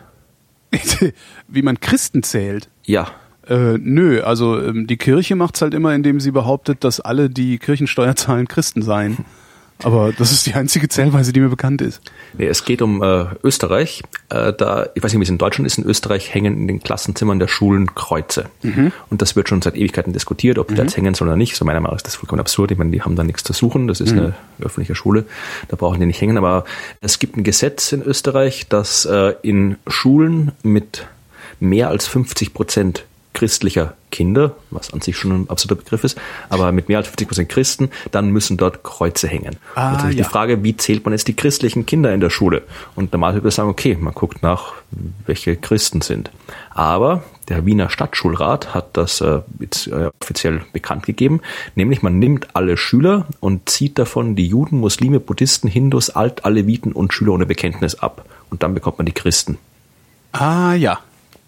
Und was ist jetzt, wenn davon einer nicht Christ, sondern irgendwie einer abstrusen Naturreligion Dann anhängt? ist er trotzdem Christ. ah, okay. Zwangschristianisierung sozusagen. Irgendwie sowas. Ja, und, das, und, äh, und selbst äh, wenn jetzt dann nicht 50 Prozent sind, dann äh, gibt es die, die, diese Regelung, dass halt, dann darf die Schule trotzdem ein Kreuz aufhängen, weil es ein Symbol abendländischer Geschichte ist. Ja, das ist der Halbmond auch. Ja, aber das darf nicht gehen, natürlich. Ja, das, das, das, also, geht wo nicht. kommen wir denn dahin, wenn der Muselmann hier jetzt auch noch äh, Ansprüche stellt, ne? Genau. Ja, ich habe da mal einen schönen Artikel geschrieben bei mir im Blog. äh, Da ging es irgendwie, ich glaube, der hieß, äh, der Sozialismus ist für das Auge unsichtbar, hieß der Artikel, den ich geschrieben habe. Da habe ich so eine Pressemitteilung genommen von irgendwie evangelischen Pressedienst oder wie die heißt, keine Ahnung. Äh, Da ging es irgendwie um so einen Artikel, wo sich irgendwie diverse Bischöfe und, und Kirchenvertreter beschwert haben, dass zu wenig äh, christlich-religiöse Kinderbücher äh, produziert werden, gefördert werden, in den Schulen gelesen werden und so weiter. Und ich habe diese Meldung genommen, habe die quasi kopiert und habe immer dann, wenn, wenn von Religion und Christentum die Rede war, habe ich halt irgendwie von Kommunismus und Sozialismus Sehr geredet. schön. Weil dann irgendwie das hat genauso, das Sozialismus hat unsere genauso Welt genauso geprägt wie unsere, wie unsere, wie unsere, äh, äh, wie die, wie die Kirche hat in unsere Welt genauso geprägt. Und es heißt ja immer, die Leute sagen immer, ja, ja, die Kinder müssen irgendwie das Christentum verstehen, damit sie die Welt verstehen können. Wenn du so sagst, müssen die also den Sozialismus verstehen können, weil der ist genauso wichtig gewesen Ja. für die Entwicklung unserer Welt. Und habe dann irgendwie so geschrieben, halt irgendwie, halt so fiktive Kinderbücher, irgendwie, wo halt in den kleinen Kindern der Sozialismus nahegebracht wird. Und dann haben sich die sozialistischen äh, äh, Politiker und Vertreter der, der Vereine beschwert, dass zu wenig Sozialismus irgendwie gelehrt wird in den Kindergärten und Schulen. Und wenn du das so machst, dann siehst du halt, wie absurd das Ganze ist, dass halt irgendwie da eine Weltanschauung für sich äh, Reklamiert, nimmt. äh, genau Äh, die richtige zu sein oder die Ja, zu sein, ja die wurscht, gelehrt das- wird und welche. Ne? ja, die, die können ruhig reklamieren, dass sie die Richtige sind. Ich meine, das dürfen sie ja machen. Es geht halt um die Frage, dass die, sich halt, dass die halt irgendwie für sich in Anspruch nehmen, jetzt äh, speziell behandelt und staatlich unterstützt und gelehrt zu werden. Ich meine, stell dir vor, was hier in Deutschland oder in Österreich genauso los wäre, wenn irgendwo herauskommt, dass im Kindergarten so und so die Kinder irgendwie äh, sozialistische Arbeitslieder singen, rote Genau. Fahnen basteln und irgendwie das Leben von Karl Marx oder sowas äh, theatermäßig nachspielen. die, die, die CDU-Politiker würden wahrscheinlich irgendwie einen Herzinfarkt kriegen vor lauter Aufregung Ja, und wüssten, tun sollen. Also das wäre der, der, der, der, der Skandal schlechthin alles und Drama und sonst irgendwas. Aber wenn die Kinder irgendwo halt irgendwie kirchliche Lieder singen und äh, äh, Kreuze basteln und sonst irgendwas, das ist vollkommen normal. Da sagt keiner was. Das wird auch noch gefördert und gewünscht. Obwohl es, wie gesagt, äh, überhaupt keinen Grund gibt, jetzt gerade diese eine Weltanschauung irgendwie anders zu behandeln als andere. Und insofern gesagt, ist die Frage, ob jetzt irgendwie wann jetzt irgendwo ein Kreuz irgendwo hängen darf, ist ja vollkommen absurd. Man, Kreuze weg, alle religiösen Symbole weg aus den Schulen und fertig. Dann ist das Problem erledigt. Die Kirchen sollen halt irgendwie ich habe überhaupt kein Problem damit, wenn irgendjemand äh, jetzt irgendwie in der Kirche angehört oder sonst irgendwas. Das ist ja, sollen alle machen, wie sie es wollen. Aber das hat halt nicht vom Staat unterstützt zu werden, das Ganze. Genau. Der Staat sollte halt irgendwie müsste halt neu- neutral sein. Aber das ist auch wieder, da hat mal der Das schafft, der, Österreich- das schafft der Staat halt nicht, weil das Ja, Christentum, vor allem- weil das Christentum einfach viel zu prägend, auch äh, äh, historisch viel zu prägend Mhm. äh, für die Staatsgeschäfte ist und auch heute noch viel zu viel Einfluss hat. Also das, äh, das kommt kriegst du der- halt nicht ja. raus. Diese Neutralität, die Ja. kriegst du nicht hin. Und vor allem der ehemalige äh, Vizekanzler in Österreich, äh, Bröll, hat mal gesagt, da ging es auch wieder um, es war vor ein paar Jahren, da ging es um die Frage, ob jetzt irgendwie Kreuze auf- oder abgehängt werden sollen. Und er hat gesagt, es müssen Kreuze hängen, weil wenn die Kreuze nicht da hängen würden, wäre das äh, Propaganda, Werbung für den Atheismus und würde der Religionsfreiheit widersprechen. Das heißt, um die ein Religionsfreiheit zu wahren, ey. müssen Kreuze gehängt werden, damit der Atheismus nicht Was propagiert für ein wird. Schwachsinn. Ja, aber das, Wird der, das, das, das sagen Politiker und die werden dann halt, das sagen, Politiker sagen ja oft solchen Schwachsinn. Und was mich immer so irritiert in solchen Fällen ist, dass dann nicht die versammelte Journalistenriege, die da möglicherweise auf so einer Pressekonferenz sitzt, sich kaputt lacht. Ja, Weil eigentlich müssten die da, d- sich doch kaputt lachen darüber und das nicht hinterher noch in irgendeine Zeitung schreiben, sondern einfach Ja. auslachen. Also wer, wer Quatsch redet, der wird ausgelacht. Ja, ich habe sowas immer so. gestern, ich habe gestern in der, in der OTZ, in der Ostthüringer Zeitung, habe ich wieder gelesen, Interview mit äh, Lieberknecht, unserer Ministerpräsidentin, die hat auch gesagt, die war ja auch Pastorin früher, ist irgendwie mit einem Pastor oder sowas verheiratet, glaube ich, und die hat auch gesagt, sie ist zuerst Christin und dann erst Politikerin. Mhm. Ja, und wenn du die Politiker, wenn du solche Politiker halt hast, die halt irgendwie quasi die, die ihren halt, die, die, dann kommt halt auch so eine, so eine Welt raus, die halt, äh, Genau. wo halt Staat und Religion nicht getrennt sind voneinander. man sagt, Religion ist halt Religion, soll jeder machen, wie er will. Es soll, der Staat soll sich raushalten. Das ist, was mich ärgert, dass der Staat äh, der Religion und vor allem einer speziellen Religion eine Sonderstellung einräumt. Ja. Das wenn jetzt irgendwie, wenn das irgendwie an jeder Schulwand irgendwie eine ganze Wand voll mit irgendwelchen religiösen Symbolen hängt, meinetwegen. Das wäre ja noch cool. Also es hätte ja dann sogar noch einen, einen Erkenntniswert. Genau. Also weil das Kreuz, das da hängt, das nutzt halt überhaupt nichts, außer dass es äh, Christentum propagandiert. Genau, Pro propagandiert. Wie, wie halt Religionsunterricht. Ja, das ist irgendwie, ja, ist auch kein Problem damit, wenn du halt irgendwie so Ethikunterricht hast, wo halt irgendwie alle Religionen vorgestellt werden, Philosophien, ja. Weltanschauungen und so weiter, ist halt kein Problem. Das sowas äh, ist hier in Thüringen gibt es ja auch glücklicherweise. Da gibt es ja verpflichtenden Ethikunterricht für alle. Mhm. Und wer halt dann Religionsunterricht haben will, der macht es halt irgendwann später nachmittags oder sonst irgendwie. Ah ja, so aber das halt irgendwie, gut. Das aber ist, ja, das ist halt auch wieder in der Schule und so weiter mit staatlich ausgebildeten geförderten Religionslehrern. Das finde ich wieder perfekt. problematisch. Also wenn, ja. wenn die Kirchen, die Kirchen, wenn die Religionsunterricht machen wollen, dann sollen die sich halt irgendwie Religionsakademien bauen, sollen da auf eigene Kosten Lehrer ausbilden. Unsere Muslime, unsere Muslime machen es doch genauso. Unsere genau. Muslime, genau. äh, es gibt es gibt auch Koranschulen, die werden halt von unseren Muslimen selbst betrieben und das können unsere Christen doch eigentlich genauso machen. Also ich sehe da überhaupt kein Problem ja. drin. Also ich sage, das die Religionen, man soll die Religionsfreiheit durchaus äh, soll auf jeden Fall äh, akzeptiert und respektiert werden. Die Religionen sollen machen dürfen, was sie wollen, sofern es halt irgendwie den restlichen Gesetzen nicht widerspricht. Aber der Staat soll sich halt nicht irgendwie eine Religion rausgreifen und die jetzt mhm. irgendwie speziell unterstützen und fördern. Und dann kommt halt irgendwie sowas Absurdes raus wie diese Anleitung zum Christenziel in Österreich. Ich wollte ja eigentlich, wollte ich, wollte ich mich, äh, diese Sendung, ich habe das schon die ganze Zeit auf der Karte stehen, äh, wollte ich mich über Tierheilpraktiker amüsieren. Ähm, so in meinem Scheiß. Äh, jetzt ist aber was dazwischen gekommen und zwar, äh, ich habe nur die Überschrift gelesen und die hat mir eigentlich schon gereicht, voll, äh, um, um wirklich ein schallendes Gelächter auszubringen. Ich glaub, gestern oder vorgestern kam diese Meldung. Homeopathy Company recalls products because they might contain antibiotics. Ja, das hat mir auch die zehn Leute geschickt, glaube ich, die Meldung, ja. Wie? Ich meine, das ist doch, also nach solchen, nach so einer Meldung, ja, also Homöopathiefirma äh, ruft ein Produkt vom Markt zurück, weil tatsächlich Arzneimittel drin sein mhm. könnten. Also spätestens nach so einer Meldung muss doch jeder nicht komplett denkfaule Mensch äh, anfangen, diesen Quatsch nicht mehr zu benutzen. Ich, ja, das sollte man sich trotzdem, denken, aber, aber ist das. So, ja, aber das fand ich, da, da habe ich doch sehr gelacht. Also da hat sogar unsere gesamte Redaktion gelacht, inklusive inklusive der Kollegin. Also ich habe eine Kollegin, die ist hochhypochondrisch und äh, äh, glaubt an jeden Scheiß, rennt auch ständig zu Osteopathen und und äh, packt sich Homöopathiezeugs in die Nase, wenn sie Schnupfen hat und wundert sich, dass sie immer noch Schnupfen hat und sowas. Ähm, selbst die hat sich kaputt lachen müssen, weil die immerhin so viel Einsicht in ihre in ihre äh, in ihren Wahn hat dass sie sagt, ja, ich weiß, ich bin verrückt, ich kann da aber auch nicht raus. Also die putzt auch immer erstmal den Tisch, bevor sie anfängt zu arbeiten und so. Das ist ganz, ganz weiß ich, Vielleicht habt ihr so einen Saustall bei euch, was weiß man. Nee, nee, aber, nee, die ist, die ist so. Aber es gab ja auch mal, das habe ich auch mal irgendwann vor Ewigkeiten bei mir im Blog geschrieben, weiß ich gar nicht mehr. Äh, es gab mal so eine, in, in England äh, so eine Anhörung, wo es auch irgendwie um irgendwelche Geschichten wegen Homöopathie ging und da hatten sie die Präsidentin der homöopathischen irgendwas oder sowas da eingeladen und äh, die wurde halt da vom Parlament angehört und musste da irgendwas erzählen über Homöopathie. Und äh, wurde dann gefragt von diesem Vorsitzenden, äh, sie denn eine Möglichkeit hat, also wie die verschiedenen, da ging es glaube ich auch irgendwie, wie man die, die homöopathischen Mittel jetzt irgendwie einschätzt, ob die jetzt irgendwie gefährlich sind und wie die verkauft werden dürfen. Da hat er gefragt, wie, welche Möglichkeiten sie hat, zwischen den einzelnen homöopathischen Mitteln zu unterscheiden. Mhm. Das ist, kann man das Protokoll noch nachlesen, das ist ein schönes Gespräch, wo er dann am Schluss sie dann wirklich äh, zugeben muss, die einzige Möglichkeit, die einzelnen homöopathischen Mittel zu unterscheiden, ist äh, das Etikett, das draußen klebt. Das ist die einzige Möglichkeit, die sie hat, um die einzelnen Mittel äh, tatsächlich voneinander zu unterscheiden. Das sind solche Scharlatane, das ist ja. wirklich unglaublich, ey. Mann, Mann, Mann. Apropos äh, Übergewicht, kommen wir zur Inflation. so, Infla Ach nee, du hast du hast gesagt, wir haben noch eine Hörerfrage. Ich habe auch eine äh, ja. die die letzte Hörerfrage zur letzten Sendung fand ich noch mal ganz interessant. Da ja, was war das äh, Space Exploration äh, mit ähm, ja so Cyborgs Cyborgs äh, Cyborgs im Weltraum. Die habe ich gar nicht mitbekommen. Habe ich die übersehen? Kann gut sein.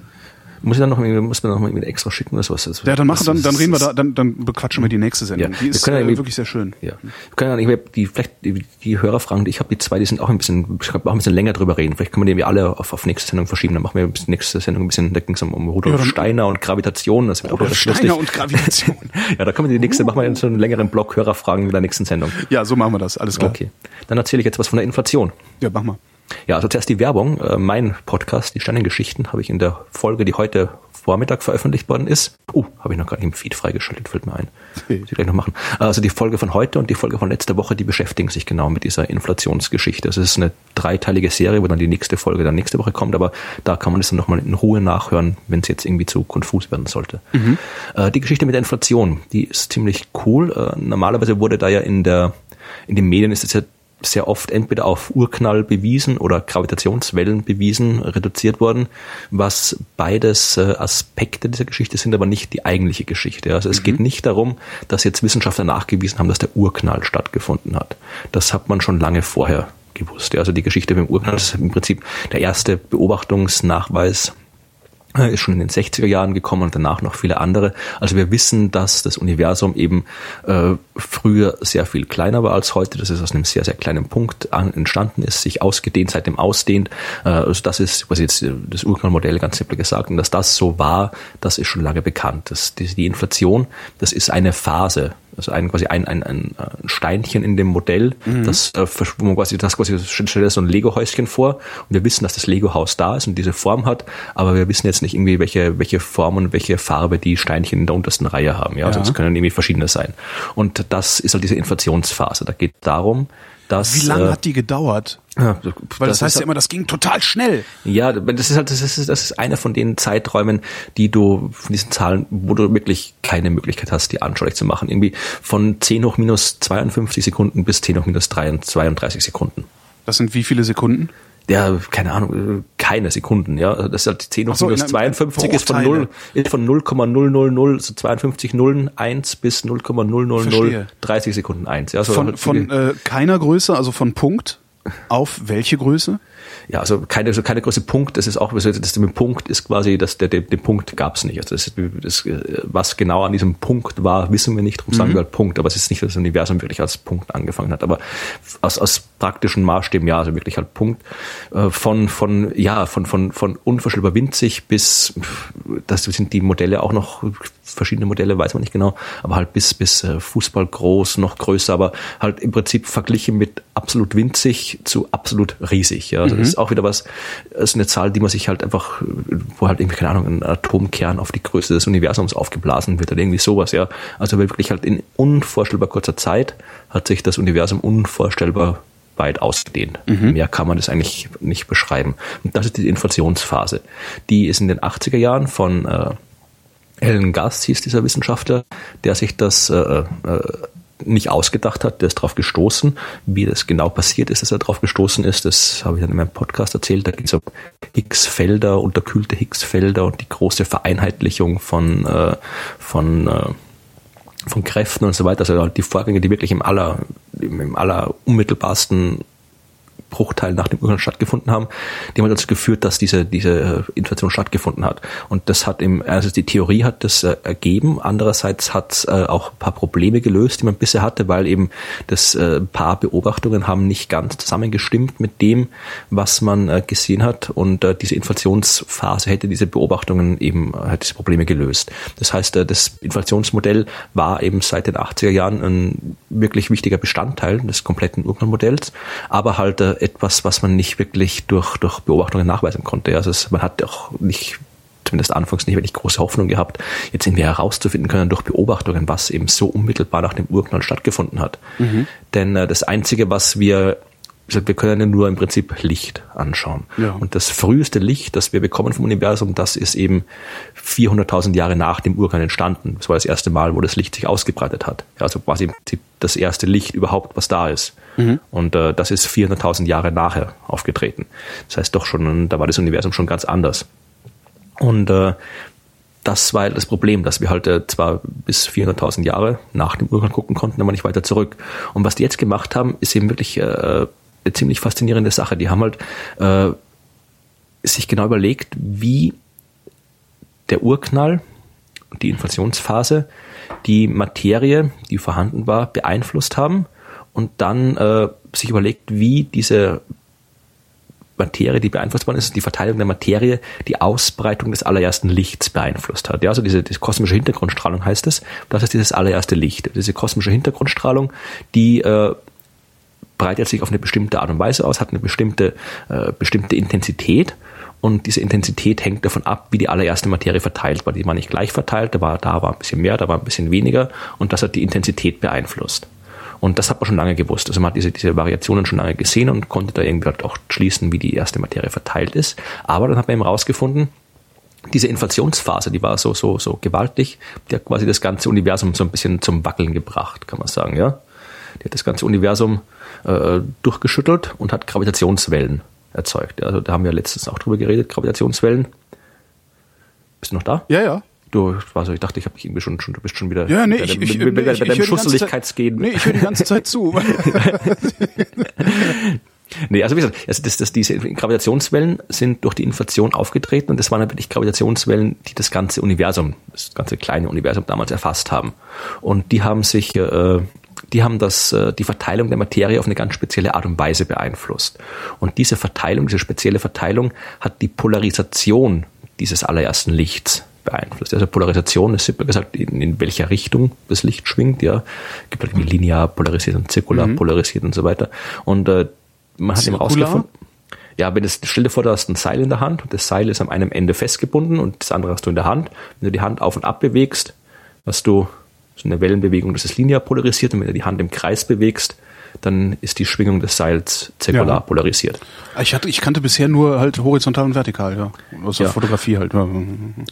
Und äh, das ist halt äh, diese Polarisation. Die Leute haben herausgefunden, dass wenn die Inflation stattgefunden hat und die Gravitationswellen das Universum durchgeschüttelt haben und die äh, Materie beeinflusst worden ist, äh, dass es dann eine ganz bestimmte Polarisation geben muss. Das heißt, äh, das Licht, das allererste Licht, das wir beobachten können, muss auf eine ganz bestimmte Art und Weise polarisiert sein, wenn die Inflation stattgefunden hat. Und die Messung dazu war halt ziemlich knifflig. Das hat man mit den bisherigen Methoden eigentlich nicht hinbekommen. Da hat man sich wirklich sehr viel Mühe geben müssen, um das zu machen. Und Planck, der Satellit, der jetzt gerade unterwegs ist, der äh, hat solche Sachen gemessen und dann eben auch diese Leute, die es jetzt veröffentlicht haben, die haben ein Teleskop am Süden stehen, mit dem sie das auch beobachten können. Und die haben jetzt wirklich tatsächlich herausgefunden, dass diese Polarisation erstens vorhanden ist. Diese spezielle Art der Polarisation hat man bis jetzt noch gar nicht messen können.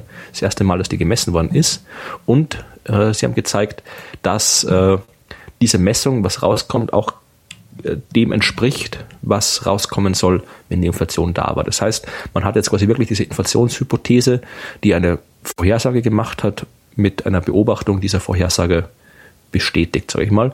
Äh, Es fehlt noch eine unabhängige Bestätigung, das heißt, es müsste jetzt Planck, äh, die müssten jetzt nochmal das Gleiche, tun die auch, also die müssten nochmal die gleichen Ergebnisse bekommen, wenn sie ihre Daten anschauen. Und wenn das so ist, dann, wie gesagt, dann haben wir wirklich diese Inflationsphase bestätigt. Das ist das eine, was besonders ist, dass wir eben diese spezielle Phase tatsächlich äh, beobachtet haben. Ja, also wir haben wirklich jetzt erst einmal diese, diese Inflationsgeschichte nicht nur aus der Theorie bekommen, sondern eben wirklich auch äh, tatsächlich äh, Beobachtungsdaten dazu bekommen. Und äh, mit diesen Beobachtungsdaten können wir halt jetzt die Theorie noch ein bisschen einschränken. Ja, das heißt, wir haben jetzt, es gibt natürlich, solange du keine Beobachtungen hast, kannst du dir wahnsinnig viel ausdenken, Ja. theoretisch. Und äh, jetzt haben wir halt wirklich durch konkrete Daten können wir quasi so diesen, diesen ganzen Wildwuchs an Theorien ein bisschen zurückschneiden auf die, die halt mit den Beobachtungen einstimmen. Und das ist halt, äh, ja, da wissen wir wesentlich besser, was passiert. Und das andere ist, dass wir halt jetzt mit dieser Art eine ganz, ganz, ganz neue Art von Astronomie haben. Ja, also wir haben jetzt nicht nur Lichtastronomie, sondern eben auch so eine indirekte äh, Gravitationswellenastronomie. Das hab ich beim letzten Mal ja auch schon ein bisschen erzählt, dass halt, wenn wir diese Gravitationswellen, bis jetzt haben wir sie noch nicht direkt gemessen, das ist eine indirekte Messung der Gravitationswellen. Und, äh, aber das hat schon gereicht, um halt wirklich weit hinter die Lichtbarriere, den Vorhang dieses allerersten Lichts zurückzuschauen. Und wenn das die, da, da die Technik besser wird und wir vielleicht irgendwann auch wirklich direkt Gravitationswellen messen können, dann haben wir im Prinzip ein Instrument, mit dem wir wirklich fast bis zum Urknall selbst zurückschauen können. Und da werden wir wirklich wahnsinnig faszinierende Dinge rausfinden. Also das ist wirklich so eine Pionierphase, wo wir jetzt gerade sind auf dem Gebiet. Äh, da wird, hoffe ich zumindest, noch, noch sehr viel, sehr coole Sachen rauskommen. Werden das sehr viele sehr coole Sachen, die auch ich verstehe oder wirst hauptsächlich du die verstehen? Äh, Ja, na gut, ich in der Hinsicht verstehe ich sie prinzipiell nicht besser als du, weil ich da ja auch kein Experte bin auf dem Gebiet. Also das ist die Kosmologie hat ja auch mit Astronomie an sich nur am Rande zu tun. Das ist alles eher theoretische Physik und Mathematik. Aber doch, also wenn du dir anschaust, was halt da gerade gerade bei dem Thema Kosmologie gibt es Unmengen allgemeinverständlicher Bücher und so weiter. Mhm. Das sind eigentlich Geschichten, die man halt schön erzählen kann, äh, wo man auch, auch äh, gut machen kann. Das ist so Dinge, die man zumindest irgendwie auf dem Level, auf dem wir jetzt reden, äh, man durchaus auch verstehen kann. Denke ja. ich mal. Wer weiß, ja, wenn man es ordentlich erklärt kriegt, ja. Mhm. Wer weiß, was wir rausfinden. Vielleicht finden wir, keine Ahnung, was raus, was ganz, ganz Absurdes raus. Ja, kann ja auch sein, dass da irgendwo der, der, der große grüne Akelanfall war, der da irgendwie alles tatsächlich das Universum ausgenießt hat. Ja, also ja. vielleicht wird es auch noch verstehen, was dann nicht mehr. Aber im Prinzip gibt es keinen Grund zu denken, warum man das dann nicht nicht äh, verstehen sollte, was da rauskommt. Aber das, wir sind halt jetzt in der Lage, wirklich äh, dann dann bis zum Urknall selbst halt fast zurückzuschauen und zu untersuchen, was da passiert ist. Und das ist eine ziemlich coole Sache. Und wie gesagt, Ben Planck diese Beobachtung bestätigt. Das sollte jetzt dann irgendwann also im Laufe des Jahres sollten die Daten dann öffentlich sein und ausgewertet sein. Also wenn Planck diese Beobachtung bestätigt, dann wird es da sicherlich Nobelpreise dafür kriegen. Also das ist genau so ein Thema, wo es dann auch Nobelpreise gibt. Das war die Wissenschaft. Wir danken für eure Aufmerksamkeit.